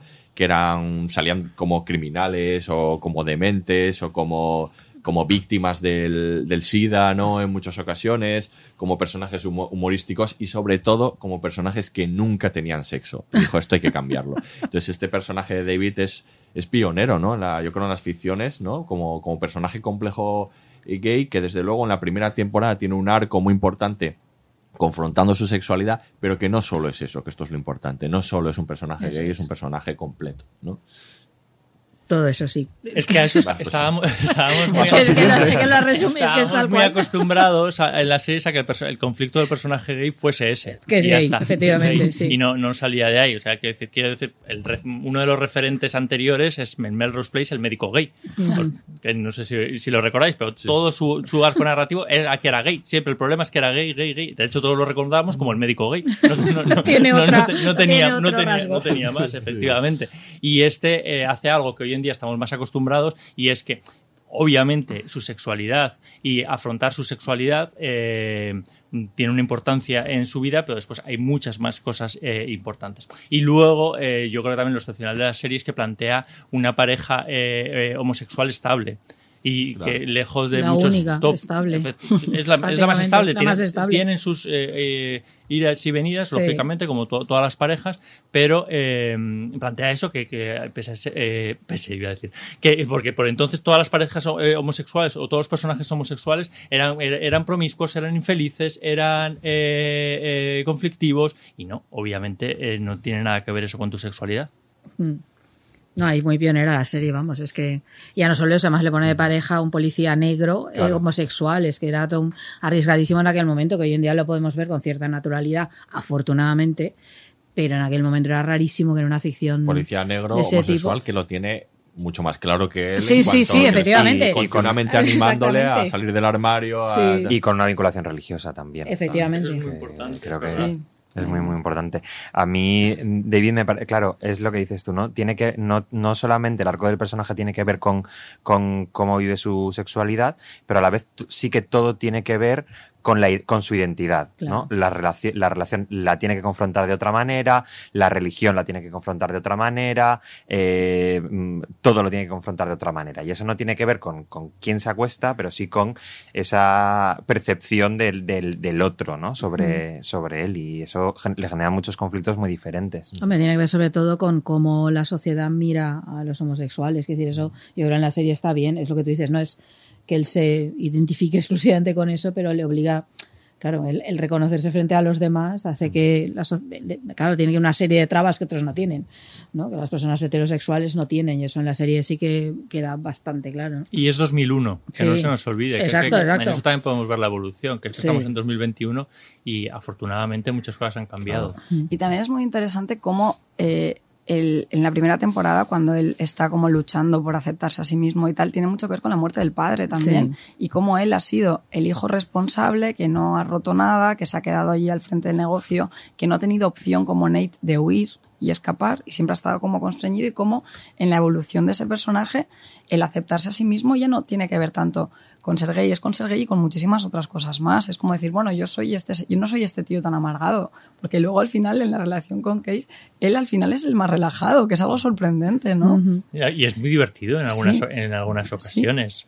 O sea, sí. y su trabajo le gusta. Sí. O sea, es verdad que, que está como anclado a su trabajo, que parece como eh, por obligación, pero es que a él le gusta superarse. Hay un momento en que se va de congresos y es como la estrella de las funerarias y él está súper feliz. O sea, quiero decir. Claro, es que eso también tiene que ver con su identidad, es lo que dice Elisa, ¿no? Decir, con es una persona responsable, es un tipo más racional, ¿no? Que, que Nate, es, decir, le gusta asumir responsabilidades, que eso también es su identidad, que no es solo ser gay, es, es hijo, es hermano, es muchísimas cosas, ¿no? Claro. Entonces es, es, es marido, es todo, ¿no? Entonces ahí eso se ve muy bien. Luego es un es un personaje que ha tenido que cargar con un peso de, en su familia que a lo mejor no tenía que haber, so- no, no haber soportado por precisamente porque Nate se ha ido, ¿no? Y que él tiene toda esa responsabilidad también, el resentimiento por eso hacia Nate, ¿no? Que lo hace más, más rico todo ese conflicto familiar, ¿no? Permanente. Y luego está la pequeña de los Fisher, Claire Fisher, que ya decía Aurea que a lo mejor es el personaje. A mí me, a ver, me gusta porque me gustan todos los Sí, personajes. claro, hombre, pues pero sí que es verdad, yo sobre todo pienso que su, su periplo dentro del mundo del arte es probablemente lo más cliché de, de toda la serie, ¿no? Ese, esa imagen, ¿no? De, de bellas artes, del mundo del arte, de cómo tal. Me parece que ahí está un poco. Eh, No está en la reali- no es tanto en la realidad como, como todas las cosas que aparecen Mm. en el resto de la serie. Es un poco más, más cliché, estereotipo, ¿no? Ese profesor sátiro, ¿no? Ese, esa forma de entender cómo, cómo tiene que ser el artista y el arte, ¿no? O sea, a mí me parece un poco, esa parte me parece un poco la, la más floja.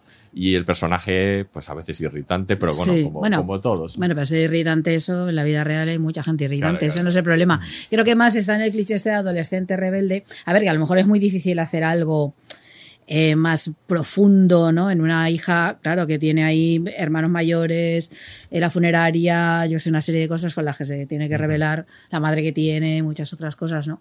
Pero es verdad que a veces sí que se mueve un poco más Muy un buena de elección cliché. de novios también, Claire. ¿eh? También, también, un ojo el, clínico, El colgado, ¿para el pirado del hermano de Brenda. ¿no? Oh, sí, sí, sí.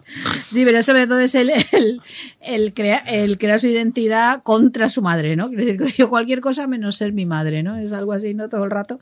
Y eso le hace también tomar unas decisiones terribles, claro, porque no lo está haciendo por ella hasta que, hasta que descubre eso. Claro, es que es tremenda. Y sí, vive parte- ahogada en eso, que, eso que, que luego se te pasa con la edad, que es la juventud. Claro. Eh, ¿no? Que piensas que el mundo va contra mí, que nunca Sí. voy a conseguir. Y que además todo es definitivo, todo lo que hagas es como ya para siempre, Entonces, ¿no? todo eso dices, no, hombre, no. Es difícil, eh, a veces te, te irrita, pero sí que, sí que te puedes identificar en Sí. algún momento y es, y es, y es comprensible. Y estoy de acuerdo contigo en que cae en muchos, en muchos clichés. Sí, yo cuando la vi la primera vez, que estaba más, estaba en los veintipoquísimos, yo sí que la veía como, guau, me encantaba Claire. Claro, Claro, pero normal. porque estás mucho más cerca de eso. Ahora te irritan los adolescentes. Entonces. Nos hemos hecho mayores y no, dices, igual es culpa nuestra, ¿eh? Claro, entonces- digo.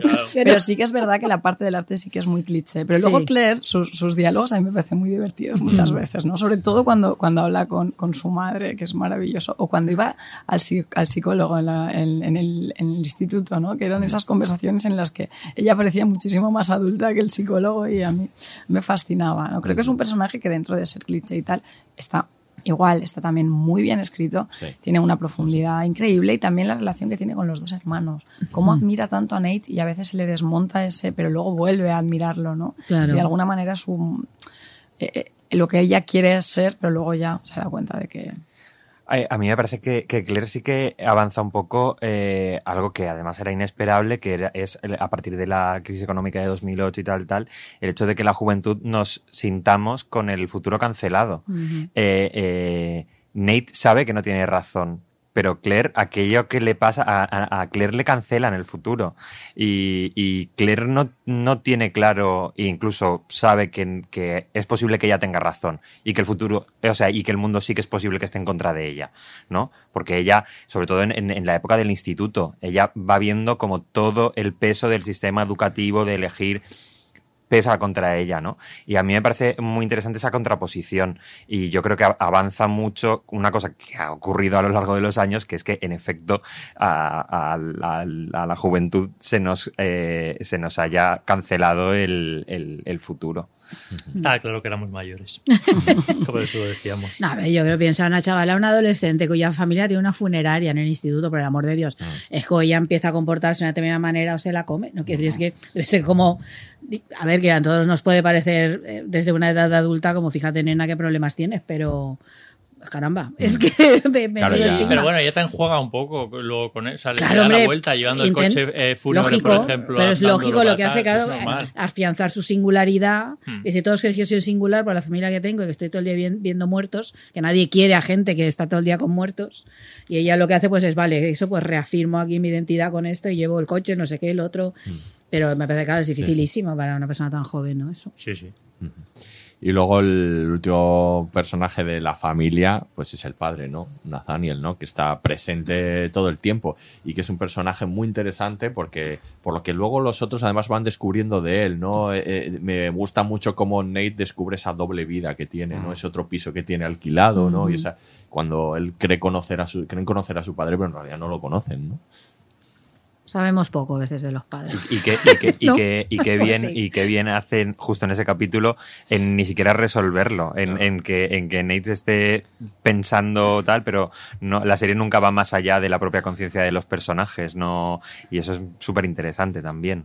Bueno, pero yo creo que es como la vida misma, ¿no? Que a veces no resuelves las cosas. Claro, Simplemente claro. hay cosas que están ahí y ya están y vives con ellas y para usted de contar, Bueno, ¿no? es que eso no lo va a poder resolver. Claro, no Es puede resolverlo eso es de ninguna manera, de, claro. De, de la vida, pues Eso eso es. habla de tantas cosas cotidianas. Claro. Pues es que hay veces que cosas de nuestros padres no Ya podemos está. resolver más, más adelante. Por mucho que luego estos eh, jueguen en esa trampa el, el- el fantasma de que puedan eh, ten- resolver algunas cuentas pendientes, David y su padre lo, lo- lo hacen, o algunas charlas pendientes. Pero en realidad resolver, resolver no, no se Ujú. puede, ¿no? Entonces yo creo que eso también lo plasma, lo plasma muy Bueno, bien. y únicamente porque ves al señor en, en flesh, ¿no? En cuerpo y sangre, Sí, claro, más o menos, pero en la vida real esto lo hacemos No, todos, no, ¿no? claro, tienes claro. tus conversaciones con Sí, sí. tus padres que ya no están, pero sí las tienes, ¿no? Como Claro, algunas claro. cosas resolviendo, Claro. pues eso Sí, es. y con los objetos que quedan. Efectiv- eso con es, los y objetos con que los quedan, espacios. tú generas un relato que a lo Eso mejor no ha sido ese, pero necesitas contarte Eso algo es. para poder cerrar esa puerta, no hacer el duelo, que eso es todo el rato lo que, de lo que está hablando la, serie con la figura de Nathaniel, ¿no? Sí. y luego también hay una cosa que me gusta de este personaje y es la tranquilidad que, que- que transmite. O sea, como quiero decir, él ha muerto y Pues está muerto ya, Está muerto ya, pero por eso, o sea, quiero decir que siempre afrontamos con mucho miedo a la muerte y al final le, le encontramos en- eh, a lo largo de las cinco temporadas eh, plácido, so- sosegado y, y muy tranquilo consi- con- consigo mismo. Y eso también te, te- te da una visión de, de- de la muerte de que no pasa nada. O sea, quiero decir, al fin y al cabo simplemente se, se ha Pues está. la vida, ya está. Vamos a hablar ahora de varios de los temas importantes de la serie. Luego, si nos da tiempo, porque hay mucho de lo que hablar, hablaremos de algunos de los otros personajes, pero hay uno que sí que lo vamos a rescatar ahora para hablar de él, que es Brenda. Claro, es que acaba- Brenda- claro, sí, porque sí. es muy relevante en la serie. Es verdad que eh, tiene mucho protagonismo desde, el, protagonismo desde el principio, en la segunda temporada. Luego desaparece, luego es verdad que desaparece bastante. Hay un tramo en el que desaparece, en el Ujú. que En la, en la tercera, Sí. Claro, cuando cuando- aparece Lisa, cuando es verdad que Lisa. eso, pero luego vuelve a y coger. luego vuelve, luego vuelve otra vez. Hay sentimientos encontrados con respecto a este personaje. Es muy, hay, hay gente a la que no le gusta nada este personaje, por ejemplo, Elisa y yo. Y, Pero y nada, a- nada, nada os gusta. A mí, A mí sí hay cosas que a mí me cuesta mucho. La verdad es que es un personaje que siempre me cuesta mucho. Eh, sí que es verdad que luego, por comparación con Lisa, pues ya me gusta más. Ah, que pero- Lisa Es el Lisa personaje más odioso de todas las series del mundo mundial. o sea, sí. quiero decir, no Pero conozco a nadie a quien le caiga bien Lisa. es un- Es que no quiero conocer a nadie que le caiga bien Lisa. Pero centrándonos en, en Brenda, sí que es. A ver, obviamente las últimas temporadas es otro personaje, mucho más interesante. Y bueno, no voy a decir interesante, desde luego más, más soportable, ¿no? No, pero sí es Pero- interesante, ¿no? Interesante, Brenda, interesante es, pero. Es muy pero extremado el personaje. Claro. sobre todo en la segunda temporada Sí. se me hace muy. Un poquito bola, ¿no? Se me hace bola, sobre todo porque ya me, me resulta hasta ya ex- excesivo, o sea, extremo, ¿no? Deja de hacer estas idioteces, ¿no? Pero sí, Sí, como que ya, ya está bien, ya está. Para que- ya ha quedado, llamar la claro, ha atención, quedado para- claro. Sí, exactamente. Para llamar la atención. La segunda temporada mi sensación era está pasadísima de rosca ya, Está muy pasada de rosca, efectivamente, eso es. Pero es verdad que, que luego se arregla y creo que se arregla en contraste con Lisa. Es verdad. Es un- Y en contraste con Nate, repito. Sí, en contraste con Nate, Ella sí. esa segunda temporada en la que utiliza el sexo para huir, que lo, lo utiliza constantemente, acostarse con, con- todo el mundo, porque lo que, lo que en realidad no quiere es tener una relación estable y entonces busca esa, esa, esa, O sea, pero esa con vía esa de salida. infancia de mierda Claro, por el amor Claro, de Dios. y pero luego va, le va pasa, aprendiendo, tiene hace. otra relación. eh, la, la tercera eh, temporada desaparece un poco, en la cuarta tiene Con Justin eh, Theroux, con quizás. Justin Theroux, mm, Efectivamente. que no le complace tanto y al final se ha dado cuenta que está huyendo en realidad de lo que, de lo que de lo que quiere y que lo hace posiblemente muy influenciada también por esa infancia que ha tenido, porque creo que es muy, muy determinante en, en- en el caso de Brenda. Es que Sí, si alguien claro. es odioso en la serie es la familia de Claro, Brenda, no tanto claro, Brenda sí, como sí, los ahí también hay otro cliché muy pasado Uf. que es con el de la psicología. Sí, ¿eh? O sea, sí, quiero decir, sí, creo sí, que también ahí la serie yo creo que, que- que- que va muy allá, ¿no? Con el papel del psicólogo, toda la educación que transmite a sus dos hijos. Sí. Que es un- ¿Quién quiere ir a esos psicólogos? Mm. Pero mira cómo le han salido los dos hijos, es, es imposible. Pero yo creo que bastante tiene ella con lo que tiene. A mí me parece, que- a mí Brenda me, me parece un personaje interesantísimo y, y- y, eh, pasa con las series que a veces lo contrario, la no identificación, la rabia que te da ese personaje, de alguna manera te pone en un, en un espejo. Y a mí, igual como Ruth me pone el espejo de cómo eh, eh, veo a las personas mayores, eh, a mí, Brenda, y sobre todo lo pienso también. Ahora que tenemos una educación de, género y de hablar de la sexualidad de, otra manera, conforme más nos vamos educando, yo creo que la segunda temporada de Brenda más te pone en un espejo por lo extremo, tanto en la cuestión de la sexualidad como también en el hecho de el hablar de los cuidados cuando se refiere a su hermano. ¿Cuáles son los límites del, del cuidado? ¿Cuáles son los límites de qué significa una familia? Eh, Están ahí, los están ahí, ya te digo, Claro, los claro. límites están ahí, justo. Claro, exacto, ¿no? Pero y, y te habla de eso, de que eh, contra, el, contra el discurso de la familia lo es todo, la familia es primero, eh, eh, la- mm, es que mm, todo tiene un límite. Depende de la y- y familia, ¿no? Tiene un, límite- de la paciencia y acabas Sí, abrazando sí. Esa, esa impaciencia de, de, de Brenda. Ya, ya, ya aguanta demasiado. Sí, y no, no. logra desprenderse de su familia No, en ningún no. momento. No, pero- su final. Justo decías tú antes lo de Claire que, que veía el futuro cancelado, pero es que a Brenda ya se lo habían cancelado previamente claro, porque sí, había dejado sí. de hacer todos sus planes por cuidar a Billy. Entonces ya es una mujer que no tiene ninguna expectativa de futuro, le da todo igual, va como un kamikaze. Y, Sí. y- y no se desprende de Billy que el- el- la- en la última secuencia ella fallece al lado de Billy. eso, o sea, Sí, claro, hasta claro, el hasta el final, final, ahí no puede sí. evitarlo. Yo recuerdo que con Brenda, la, es la segunda temporada, cuando empieza con todo esto del sexo, ¿sabes? Cuando empieza con los masajes y tal. Sí, Siachu. Yo recuerdo el momento ese en que de pronto está ahí y empieza a hacerle la paja al tipo. A mí ese Mm. Porque tiene momento- una amiga prostituta. A mí y- ese momento me impactó muchísimo. Sí. Me impactó por, me impactó positivamente, porque me parecía algo que no había visto nunca en una serie. O sea, que una mujer decide hacer eso y fue una cosa de esto está muy bien, ¿no? O sea, el, el personaje me, me llamó mucho la atención, esa manera de vivir la sexualidad como una especie Pero no de. la, no la disfruta. no, no la disfruta. en no, en en- momento hay un momento que parece algo como, como. ah, Pero yo recuerdo que en su momento sí que me pareció como un cierto acto de libertad, de ahora hago esto y ya está, y asumo, me apetece hacer esto y lo voy a hacer. Claro, la cosa está en, analizar hasta qué punto le apetece, claro. Claro. Después, Pues pero es verdad, no. y a mí eso, por ejemplo, me, a mí eso sí me gustó. Yo recuerdo ese momento en concreto fue como, uff, yo esto no lo he visto en series, en películas sí he podido ver estas cosas, pues en otro tipo de narraciones, pero, pero en una serie me parecía rarísimo que un personaje femenino hiciera esto tan, saltarse tantos, tantas tabús, ¿no? Y tantas límites y tal. Y eso, por ejemplo, me gustaba mucho. Ujú. Ese me lo recuerdo De muchísimo. hecho, eso. vamos a- hablamos a- hablemos ahora de eso porque el, el sexo en general en las series es algo, un tema muy relevante. eh, en esta época, además, en el que HBO está rompiendo los moldes, ¿no? En este sentido. Y decía Alan Ball que para él es que el, el sexo era lo opuesto de la muerte. O sea, el sexo, el sexo para él era la vida. Bueno, esto no se lo ha inventado Alan Ball, Claro, para- digo, ¿eh? Pero para él.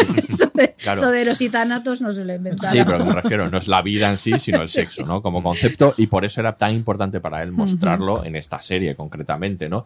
Y aparece mucho, aparecen todos los personajes, aparecen Ruth, aparece Claro. en todos los personajes, y es súper relevante, ¿no? En, en- vamos, en todo lo que hacen, vamos, están a veces incluso huyendo a través del sexo, ¿no? Eh, Como por ejemplo Nate en muchas ocasiones, y la, la relación de Nate y Brenda eh, empieza con un polvo Sí, en sexual, el aeropuerto, puramente ¿no? sexual, sí.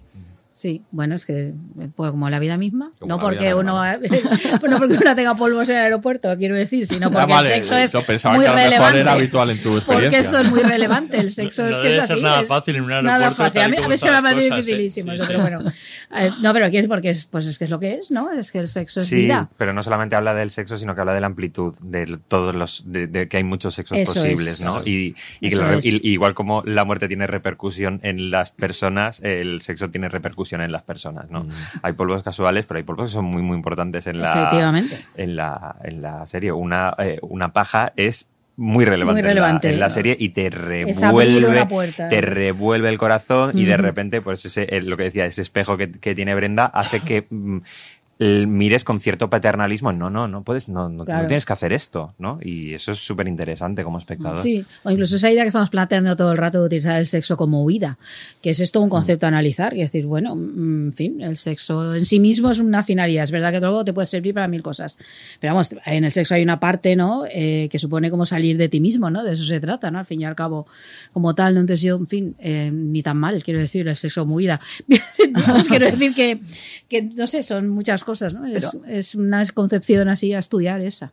El caso es que Nate, que lo utiliza, por ejemplo, con Lisa, en ese desliz con, Liz- con Lisa como huida, Ujú. se acaba convirtiendo en, en compromiso. Claro. Que es como cuando él le da ese ataque y cree que va a morir y está tan asustado y quien está ahí es Lisa y es la que en ese momento le sirve de salvadora como huyo de esto, de repente es la que le, acaba siendo un compromiso co- con, con el nacimiento de un Sí, bebé no, no, y claro, supone-. Entonces, claro, es como No ese sé juego... si con Lisa es de huida, sí, es de huida. Yo, Está yo veo un poco- asustadísimo. sí, Sí. hay algo de condescendencia también porque sabe que, que- porque Nate tiene esa cosa que sabe que gusta. Sí, pero es que justo, eh, yo creo que con Lisa siempre ha sido así, pero justo ese día es cuando Mm. Igual le da el día- ataque. Ya, ya, ya, sí, sí, sí, ¿No? sí, tienes razón, sí. Pero tiene esa, esa cosa. Yo estaba pensando que estáis hablando tal- el sexo como como algo que te que, que, que te reporta felicidad y cosas así, pero también el sexo a veces No lo hace.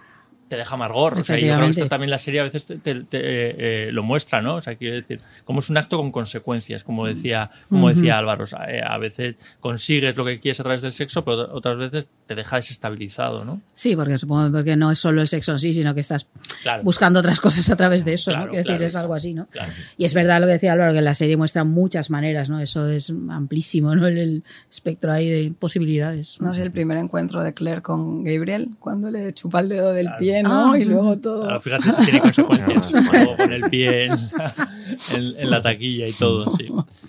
Pues vamos a escuchar ahora el último corte también de la reunión familiar de los Fisher, en el que por supuesto hablan de sexo. Claro. Y vamos acabando con A dos metros bajo tierra. Tú sabes quién soy, Nate. Soy la mujer que te folló en el almacén de un aeropuerto dos horas después de haberte conocido.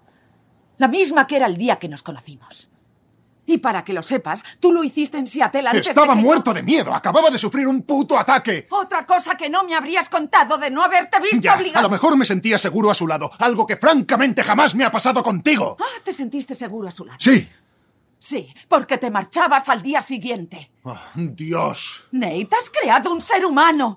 Ahora habrá otra persona en este planeta, una persona que podría tener una vida miserable y maldecir el puto día en que nazca, porque tú vas a pasar de ella de la misma forma en que vas a pasar ¡Vete a de la mí. mierda! La vida no tiene por qué ser horrible porque tú te sientas así. Así, ya lo sé. Te han pasado cosas horribles, pero nos han pasado a todos. Y estoy hasta las narices de que lo utilices como excusa para comportarte como una puta inmunda. Vaya. ¿Desde cuándo me odias así, Nate? No necesito odiarte. Bastante te odias tú a ti misma.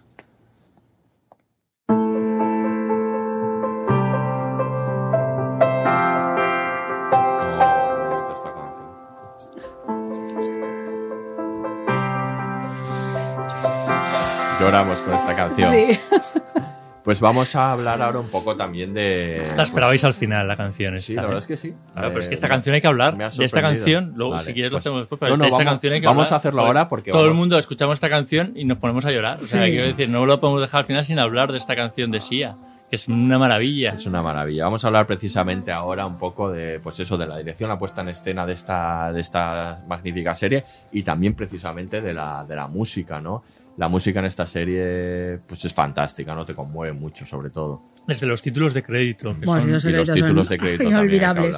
Y da igual las veces que lo hayas visto, los 63 capítulos y los otros 63 ahora mismo y los ves siempre. Los Saltar los títulos de crédito, no. Pecado, pecado mortal. Los títulos de crédito le dan textura a la, a la Totalmente. serie, igual como pasa ahora con Succession. Sí, que O en, en, en- Utopía, por ejemplo, también la, la, la banda sonora es, es, es que es la que le da le está dando la textura a la, a la serie.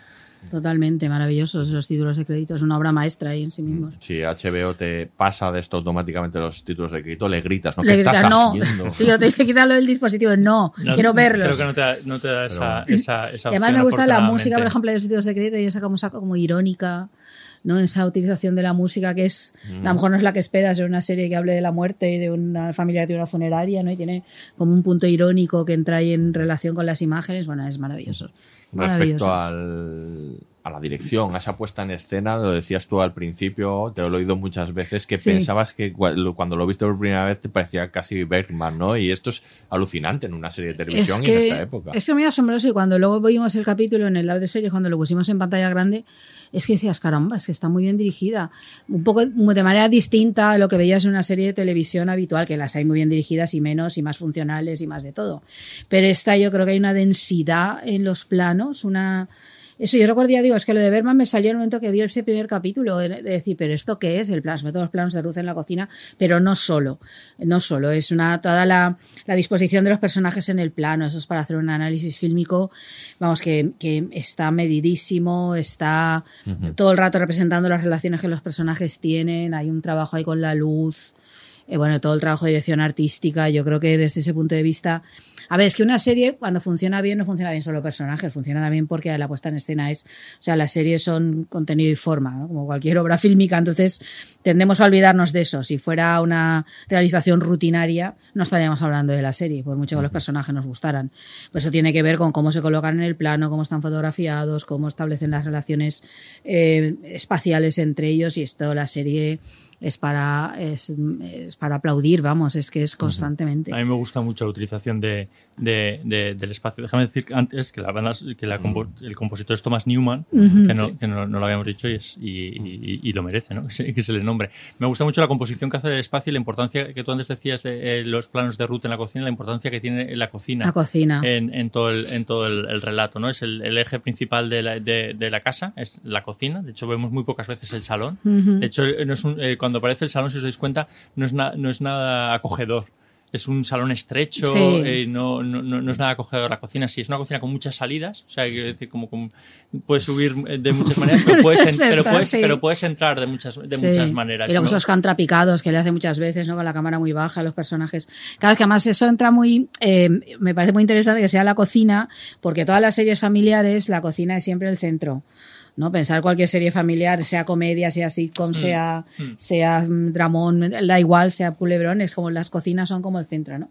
Y aquí vuelve a eso, pero le da un sentido completamente distinto, porque no solo que sea la reunión o lugar de enfrentamiento, también es el lugar de la soledad de Ruth, eh, que es como su espacio, ¿no? Sí. Ahí es y, es, a veces es encierro, a veces no. Sí. Y, y, que, y que allá está el, el, hecho de que el trabajo esté en, en, el, en, la misma, en el mismo espacio que la claro. familia y que, eh, aunque fue, eh, sea de manera sonora, como el, el trabajo a veces afecta al, al, espacio familiar, al espacio privado y como el espacio privado eh, eh afecta al, al, al trabajo, bueno, ¿no? es que, que, es una metáfora súper interesante. Es que es un hallazgo, porque claro, el sótano es donde están los muertos y donde se hace todo el trabajo de ¿no? logística, de tratamiento de los cuerpos, que si el drenaje, que si tal, toda esa parte que no quieres ver, ¿no? Luego la, el plan, la planta, ¿no? Que es la, la donde se hacen los funerales sí. y demás, luego arriba, que es la casa, entonces es precioso todo ese juego de los planos y cómo se juega eso, y quién está quién y cómo van, eso es increíble. Y cuando, o sea, el, normalmente en la cocina se ve muchísimo el suelo. Muchísimo. Y no es, no es normal, ¿no? Que, que, los planos estén compuestos de manera que tú veas tanto el suelo, las baldosas del suelo, como sí. que siempre tienes presente lo que hay debajo. Es que, está, es que muchas veces utiliza, utiliza el contrapicado, yo creo, sí, sí.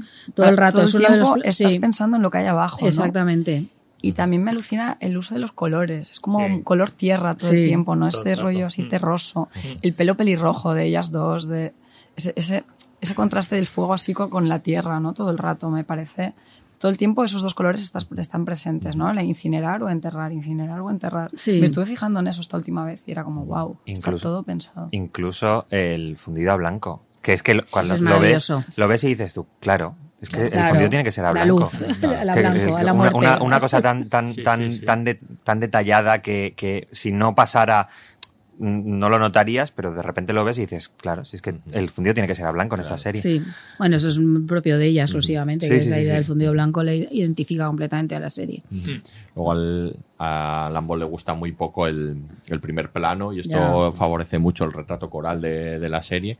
Y otra de las cosas también de las que hay que hablar es del tono, ¿no? Porque él decía que, que era un, durante el rodaje de la serie, eh, durante to todas las fases prácticamente de la producción, había mucho humor en el, en, en, el set y en el rodaje porque lo necesitaban como desahogo por, la, por el que hablaba la serie. Pero ese humor también se cuela en la serie, hay humor en la serie, claro, aunque sea un humor. humor negro a veces o, o muy un poco enrevesado, pero hay humor siempre, ¿no? En la serie. Siempre Eso, hay humor, yo creo sí. que, que también se agradece en el, el relato y lo hace más complejo. Pero es que yo creo que con la muerte siempre hay humor, ¿no? Hay ese humor negro, ¿no? O como involuntario. Bueno, yo creo en que. Leftovers, bueno, también, también había algo en El Leftovers, sí, esa pero muy que jodido. va del duelo, este es muy Sí, jodido. muy hay jodido. poco humor, ¿eh? Hay poco humor ahí. No, esa yo- tiene un humor, pero es muy retorcido, y muy, muy cruel. No, yo creo que este hay, ¿no? También tiene que ver un poco, yo creo que el, el trato constante con la muerte, no sé, tiene que dar para eso. Pero incluso aunque no sea constante, muchas veces pasa, ¿no? Funerales donde de pronto surge algo que provoca algo de la risa o cosas así. Yo creo que eso. Yo creo que eso está y la serie, pues eso, trata la muerte con... Al principio hay más humor, ¿no? Es más Porque- deliberada en la primera temporada, Sí, ¿no? luego incluso va- en el primer capítulo, sí. que hay incluso anuncios eh, Sí. relacionados con, con elementos eh, eh, funerarios. Y yo creo que durante toda la tem- primera temporada sí que mantiene ese tono más, más de humor que luego se va perdiendo en, en el resto de temporadas. Desde luego en, el- en la Hombre, tercera temporada no. está por ninguna parte. Que está A veces, algunas de las muertes iniciales Sí, tienen ese toque. tono- pero durante la primera temporada eso sí que se, se, Y- se, se cuida mucho más. Y el tono, además, eh, yo creo que adelanta una cosa que es también de esas cosas eh, impensables, que es el lenguaje de Internet. ¿no? Eh, nosotros funcionamos ahora con memes que son eh, depresivos, pero que al final están hablando de la explotación del trabajo y entonces a través de la risa eh, estamos hablando de la explotación del trabajo, de, de cómo tenemos ese futuro cancelado, etc. etc., ¿no? Y esa idea de, eh, de, de tomarnos con, con tristeza y con cierto, eh, no sé, con, con- estamos aquí en el hoyo, pero bueno, vamos a reírnos al menos porque si no nos reímos entre todos. Y yo creo que eso también es un avance porque el tono es lo que ahora mismo utilizamos en, en, en Internet de manera supernatural. Y ahí es una rareza, vamos. Sí, sí, en ese momento yo creo que no hay series de esa envergadura. O sea, hay series cómicas o series tal, eso, pero que de esa envergadura que utilicen el humor así, no. Sí, sí. Eso es un, es un rasgo propio. Mm. Y bueno, vamos a. Tenemos que hablar del final y Mm, vamos a dejarle este espacio, pero sí, eh, si queréis comentar algún otro personaje que se os haya quedado por ahí, podéis hacerlo ahora. Este es el momento. ¿Tú quieres lo comentar algún otro, David? Yo. No, va- va- hay, hay uno del, hay uno al que por lo menos hay que dedicarle Sí. un- un- unas palabras que es rico, que es el Sí. personaje. Pero no es el que querías. No es el que quería, pero lo voy a mentar. El, el- el que es rico, ¿no? Porque Sí. es un personaje muy importante en la serie. Y aquí no- yo no estoy seguro hasta qué punto es cliché, pues esta representación del latino, ¿no? Que también en- dentro de su diversidad eh, quieren plantear. Pero yo creo que se queda un poco en el cliché, ¿no? De personaje un poco machista, eh, muy religioso, ¿no? En su relación con Vanessa, que es su pareja. Mm, creo que es un personaje interesante, desde luego, porque además añade la complejidad de, de las idas y venidas entre los hermanos, con su, su afán por, por ser parte de, de la familia, digamos, y del negocio sobre todo. Y, y con esta idea también que siempre este- está muy bien desde el principio de que él es un alumno aventajado del padre que además es muy bueno en, en precisamente tratar los cuerpos, mientras que David tiene limitaciones, ¿no? No sé qué pensáis de qué pensáis vosotros. de Yo este creo que una parte es interesante que sea un latino, porque cada segundo de las funerarias es como blanco, ¿no? Supongo. Que si todos los que van ahí, ¿no? Yo creo que hay, ¿no? Y la religión protestante y toda esta cosa, ¿no? Que luego haya gente de varias religiones ahí, pero digamos que yo creo que tiene que ver con eso. Entonces, haber puesto un latino es absolutamente deliberado, porque es alguien que no suele acceder a eso, ¿no? Y entonces, claro, él está intentando medrar en esta familia, intentando tener su propio negocio en un momento determinado, y como tal. Sí que es verdad que luego sí que creo que roza el- un poco el cliché en esto, en ese planteamiento un poco de, de algunas características que se atribuyen, ¿no? Eso, pues la religiosidad, lo comentabas, el machismo, el esto, ¿no? Pero Es que en las cuestiones raciales, quizá eh, sí que esta serie roza el cliché. Bueno, pasa con los latinos, pero también pasa con la fa- familia de Keith. Os recuerdo que el padre es maltratador, la, la hermana es toxicómana, el propio Keith eh, tiene eh, eh, accesos de ira. O sea, que ahí mm, se, tambalea, se tambalea un, un poquito. Y yo creo que el problema que tiene Rico, Federico, es eh, que mm, como personaje avanza poco. Sí. O sea, siempre es un poco el mismo personaje. yo creo que es poco Entonces, interesante ese personaje. Sí. A mí me gusta poco- eh, la conflictividad laboral, porque es verdad que lo tratan de la familia, hasta que hablemos de cuestiones laborales. Entonces ahí ya eres un empleado, no eres uno más de la Sí. familia. Eso sí que me gusta, pero me gusta por lo que refleja el resto, de- por lo que sirve para el resto de personajes, no porque a mí él me interese especialmente, ni él ni Vanessa. No, porque el espacio familiar de ellos dos sí que, sí que yo creo que cae en el cliché, Sí. como habéis dicho, vamos. Pero a mí me gusta su relación, como habéis dicho, con los cuerpos. Sí. O sea, Sí. cómo él se emociona cuando llega un Sí, cuerpo sí. que es difícil de recomponer y es como, ¿qué le pasa? Y está tan emocionado con eso, ¿no? Que eso es divertidísimo. Además que su espacio es ese. Claro, él está casi siempre vinculado al sótano. Luego va subiendo y tal, ahí. pero él está siempre vinculado al sótano, ¿no? Y a todas las entrañas ahí de la casa. Bueno, se nos van a quedar algunos personajes ahí Inevitable. por mencionar, es inevitable. Eh, Nos hubiera gustado hablar de George, la última pareja de, de Ruth, o la de las parejas de Ruth, que además hay un tema interesante con George, que es el tema de la, Muy de la interesante enfermedad eso, ¿eh? mental. Sí, sí, sí. Bueno, ese es un tema Y- central también en la central. serie, es decir, este de la enfermedad mental. Por A través de la desgracia, familia no, no tenemos tiempo no para, tiempo. para hablar Bueno, de es- ello. ya lo hemos avanzado un poco, ¿no? Con Sí. la familia de, de- de- de- Brenda. de Brenda, pero es verdad que lo explora en otros personajes con, con el padre de... Nos bueno, falta la familia de Brenda, sobre todo el hermano, que tiene una, una carga importante. Y bueno, además en la serie aparecen un montón de personajes, incluso actores famosísimos, ¿no? Como Kathy Bates, que pensabais que no iba a ser capaz de meterlo en la, en la Eh, serie. pero- hablas mucho del personaje de. Kathy Bates, tú, hay sí. que eso hay que decir, Pero Betina, sé, ¿no? eh, Es, Sí, sí, sí. el, eh, pero Es un apoyo para la, ella La hermana de. Ruth, Pat- eh, Patricia Clarkson. Patricia Clarkson, Chris Messina aparece, aparece Justin Theroux, aparece eh, eh, Dwight de, de, de Office, no sé. Hay Es un una de las parejas de Que Ruth. sorprende muchísimo, ¿no? Que, que aparezca allí, verles ahí, o Adam Scott, por ejemplo, un montón de ellos, ¿no? Pero eh, tenemos que dedicar estos últimos momentos a hablar del final, uno de los finales más famosos y más emotivos de, de la historia de las series de televisión, ¿no? ¿Qué opináis de este final? Pues Vais a poder hablar de él sin Es que es devastador. ¿no? Es, es triste, no sé. Es que es- Por otro lado, no podía ser otro. Dije, decía Alan Ball que el momento que por fin se les ocurrió, dijeron, claro, es que no puede Hombre, ser claro otro que no puede ser que otro. mostrar la- en esta serie que habla de la muerte, mostrar la muerte de todos los personajes. Ujú. Y de ese modo, sobre todo, ¿no? Que tan evocador. Sí. Ah, quiero decir, Con Claire en el coche yéndose. hacia- huyendo, aunque esta vez sí que sabe a dónde quiere llegar. Yo creo que la primera vez en toda, en toda la serie que sabe Ujú. de lo que llegar y sabe que lo que está mirando en ese retrovisor lo, lo va a dejar atrás porque no puede volver a ello. Por más que se haya empeñado, ¿no? Volver a su hermano y que hay algunas cosas de las que te tienes que desligar inevitablemente. Creo que esa lectura es estupenda. Y yo qué sé, después de haber pasado dos capítulos llorando, como Sí. pasas los, el antepenúltimo eh, aquí lloras como con ganas, pero de, de- de- como reconforto, Sí. reconfortado, ¿no? Qué bien haber asistido hasta a, a toda esta experiencia, que me parece una serie Sí. que es una experiencia. Y, y lloras los personajes, pero con, no sé, a mí, a mí por lo menos con- a mí me pasó como con cierta alegría, ¿no? O sea, como que qué bien estar hasta el final con ellos. Y eso está mu- muy bien. Bueno, yo la primera vez que lo vi, eh, compartía piso, me acuerdo cuando fui a dormir, eh, mi compañera de piso me preguntó, ¿te estás ahogando? Porque vi los dos seguidos y me fui a dormir, no podía parar de llorar. es que es imposible, que no podía parar de llorar, no, imposible. puedo- no podía dormir, era como, ¿qué me pasa? No puedo parar de llorar, ya acabado, ¿no? Y ahora de hecho me pasa que cuando quiero llorar bien, me lo pongo en YouTube como, voy a Cuando llorar necesitas. ¿no? Sí, porque O sea, lo entiendo. y hablábamos antes de empezar, ¿no? Que, que el maquillaje, pues no está muy conseguido, pero ni te das cuenta. Te da igual. O sea, te da igual, o sea, te das cuenta, pero te da igual. Sí, porque claro. tiene tanta carga emocional y es tan acertado ese final. Eh, Miquel decía antes que, que es súper importante el sentirte identificado con los personajes y yo creo que hay una cosa también muy importante que es que el creador de los personajes quiera a sus personajes. Sí. Y hay eh, cineastas, estoy pensando en Michael Haneke, por ejemplo, que no quiere nada, a los personajes que nada. pone. Y creo que el final es la gran demostración de todo lo que quiere eh, a sus personajes eh, Alan Ball. Y es, eh, yo creo que eso es lo que realmente, eh, donde mete la clave de, de saber eh, hacer una emocionalidad, un- un- algo emocional que no sea, que no sea vacío, que no sea un pastiche, ¿no? Aurea, las últimas palabras. No, pero es que es en la línea de la serie. Otra vez es, es esto, no sé, de morir bien, morir es que es importantísimo, ¿no? Decía que, que te, se decía Miquel que se alegraba de verlos, ¿no? Como que hay un momento que incluso te alegras, hay un como alivio de morir, bueno, es esa sensación de acaba una vida, estás ahí, eso, acompañar a quien muere es importantísimo, entonces yo creo que la serie hace eso.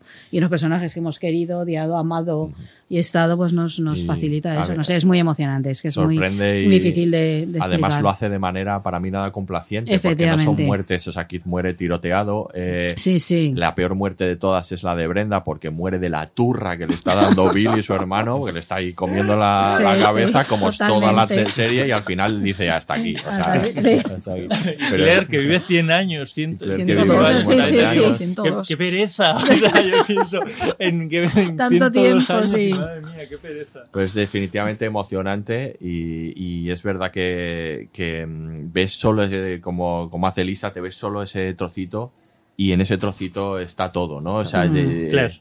No, no, digo, No, ves, ves solo el trozo del final, de la, es el final de la serie, No, sin lo que ha necesidad de revisar sí, la Sí, sí, serie. ah, ves, vale, vale. Solo- Lisa. Si No, que has metido aquí a Lisa. No, no. No, era Y- Elisa, sí. Elisa. Elisa, sí, Elisa.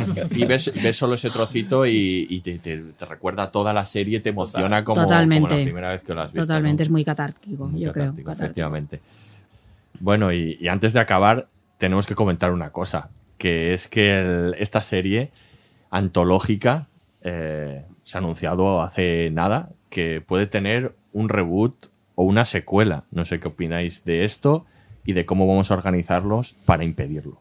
Yo no quiero comentar esto. Es que no quiero Vale. comentarlo porque no, no tiene ningún sentido. Acabamos de decirlo. Tiene un- el mejor final que hemos visto de, de- de serie de la historia. Que han pasado 20 años y nadie ha hecho un, un final mejor. Dejad las series morir tranquilas. Sí. Dejadlas. O sea, quiero decir, dejad las series morir. Ya lo han hecho con Sexo en Nueva York, que tendría que haberse acabado hace mucho tiempo, que nadie eh, quería que, que- que- que- que volviese y, y ha, y ha vuelto. Lo han hecho con Dexter, que, que estaba mal muerta, pero ya ahí de- de- enterrada. Dejadlas en paz. Y a, y a dos metros bajo tierra, eso es un, eso es un monumento que no se puede tocar. Mm. O sea, Pues eso, lo que, que- sea va a estar mal. Claro, eh, sí.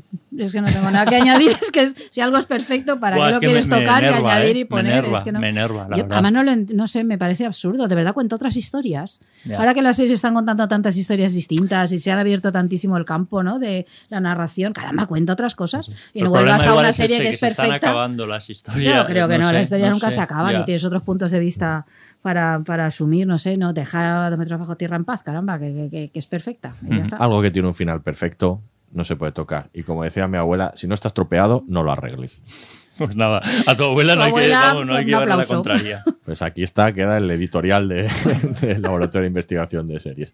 Pues nada, ha sido un placer hablar de esta maravillosa. Podríamos seguir horas y horas. Elisa, Álvaro, muchas gracias por habernos acompañado. A vosotras. Sí, gracias Y a vosotros. Miquel y Aurea, nos vemos en la siguiente temporada, ¿no? Sí, Ojalá. sí, sí, sin yo, duda. que nos veremos, Sí, ¿no? sí, no- Sí, sin duda, sin duda que sí, seguro vamos que a sí. morir, ¿no? No, no, no, Sin no, duda si que no sí. venid Vale. corriendo detrás mío. Vendrá y- en forma de fantasma, no, no dejará de venir. Tipo. Muy bien, pues aquí se despide una temporada más el Laboratorio de Investigación de Series, el único podcast seréfilo cuyos componentes nacieron con otro apellido, pero morirán Fisher. Hasta la próxima.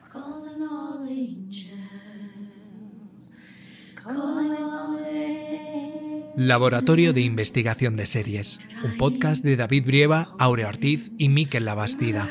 Producción ejecutiva, Eugenio Viñas. Todos los episodios y contenidos adicionales en podiumpodcast.com y en nuestra aplicación disponible para dispositivos iOS y Android.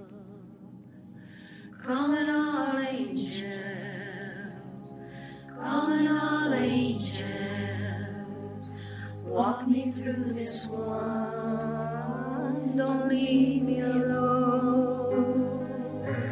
Calling all angels,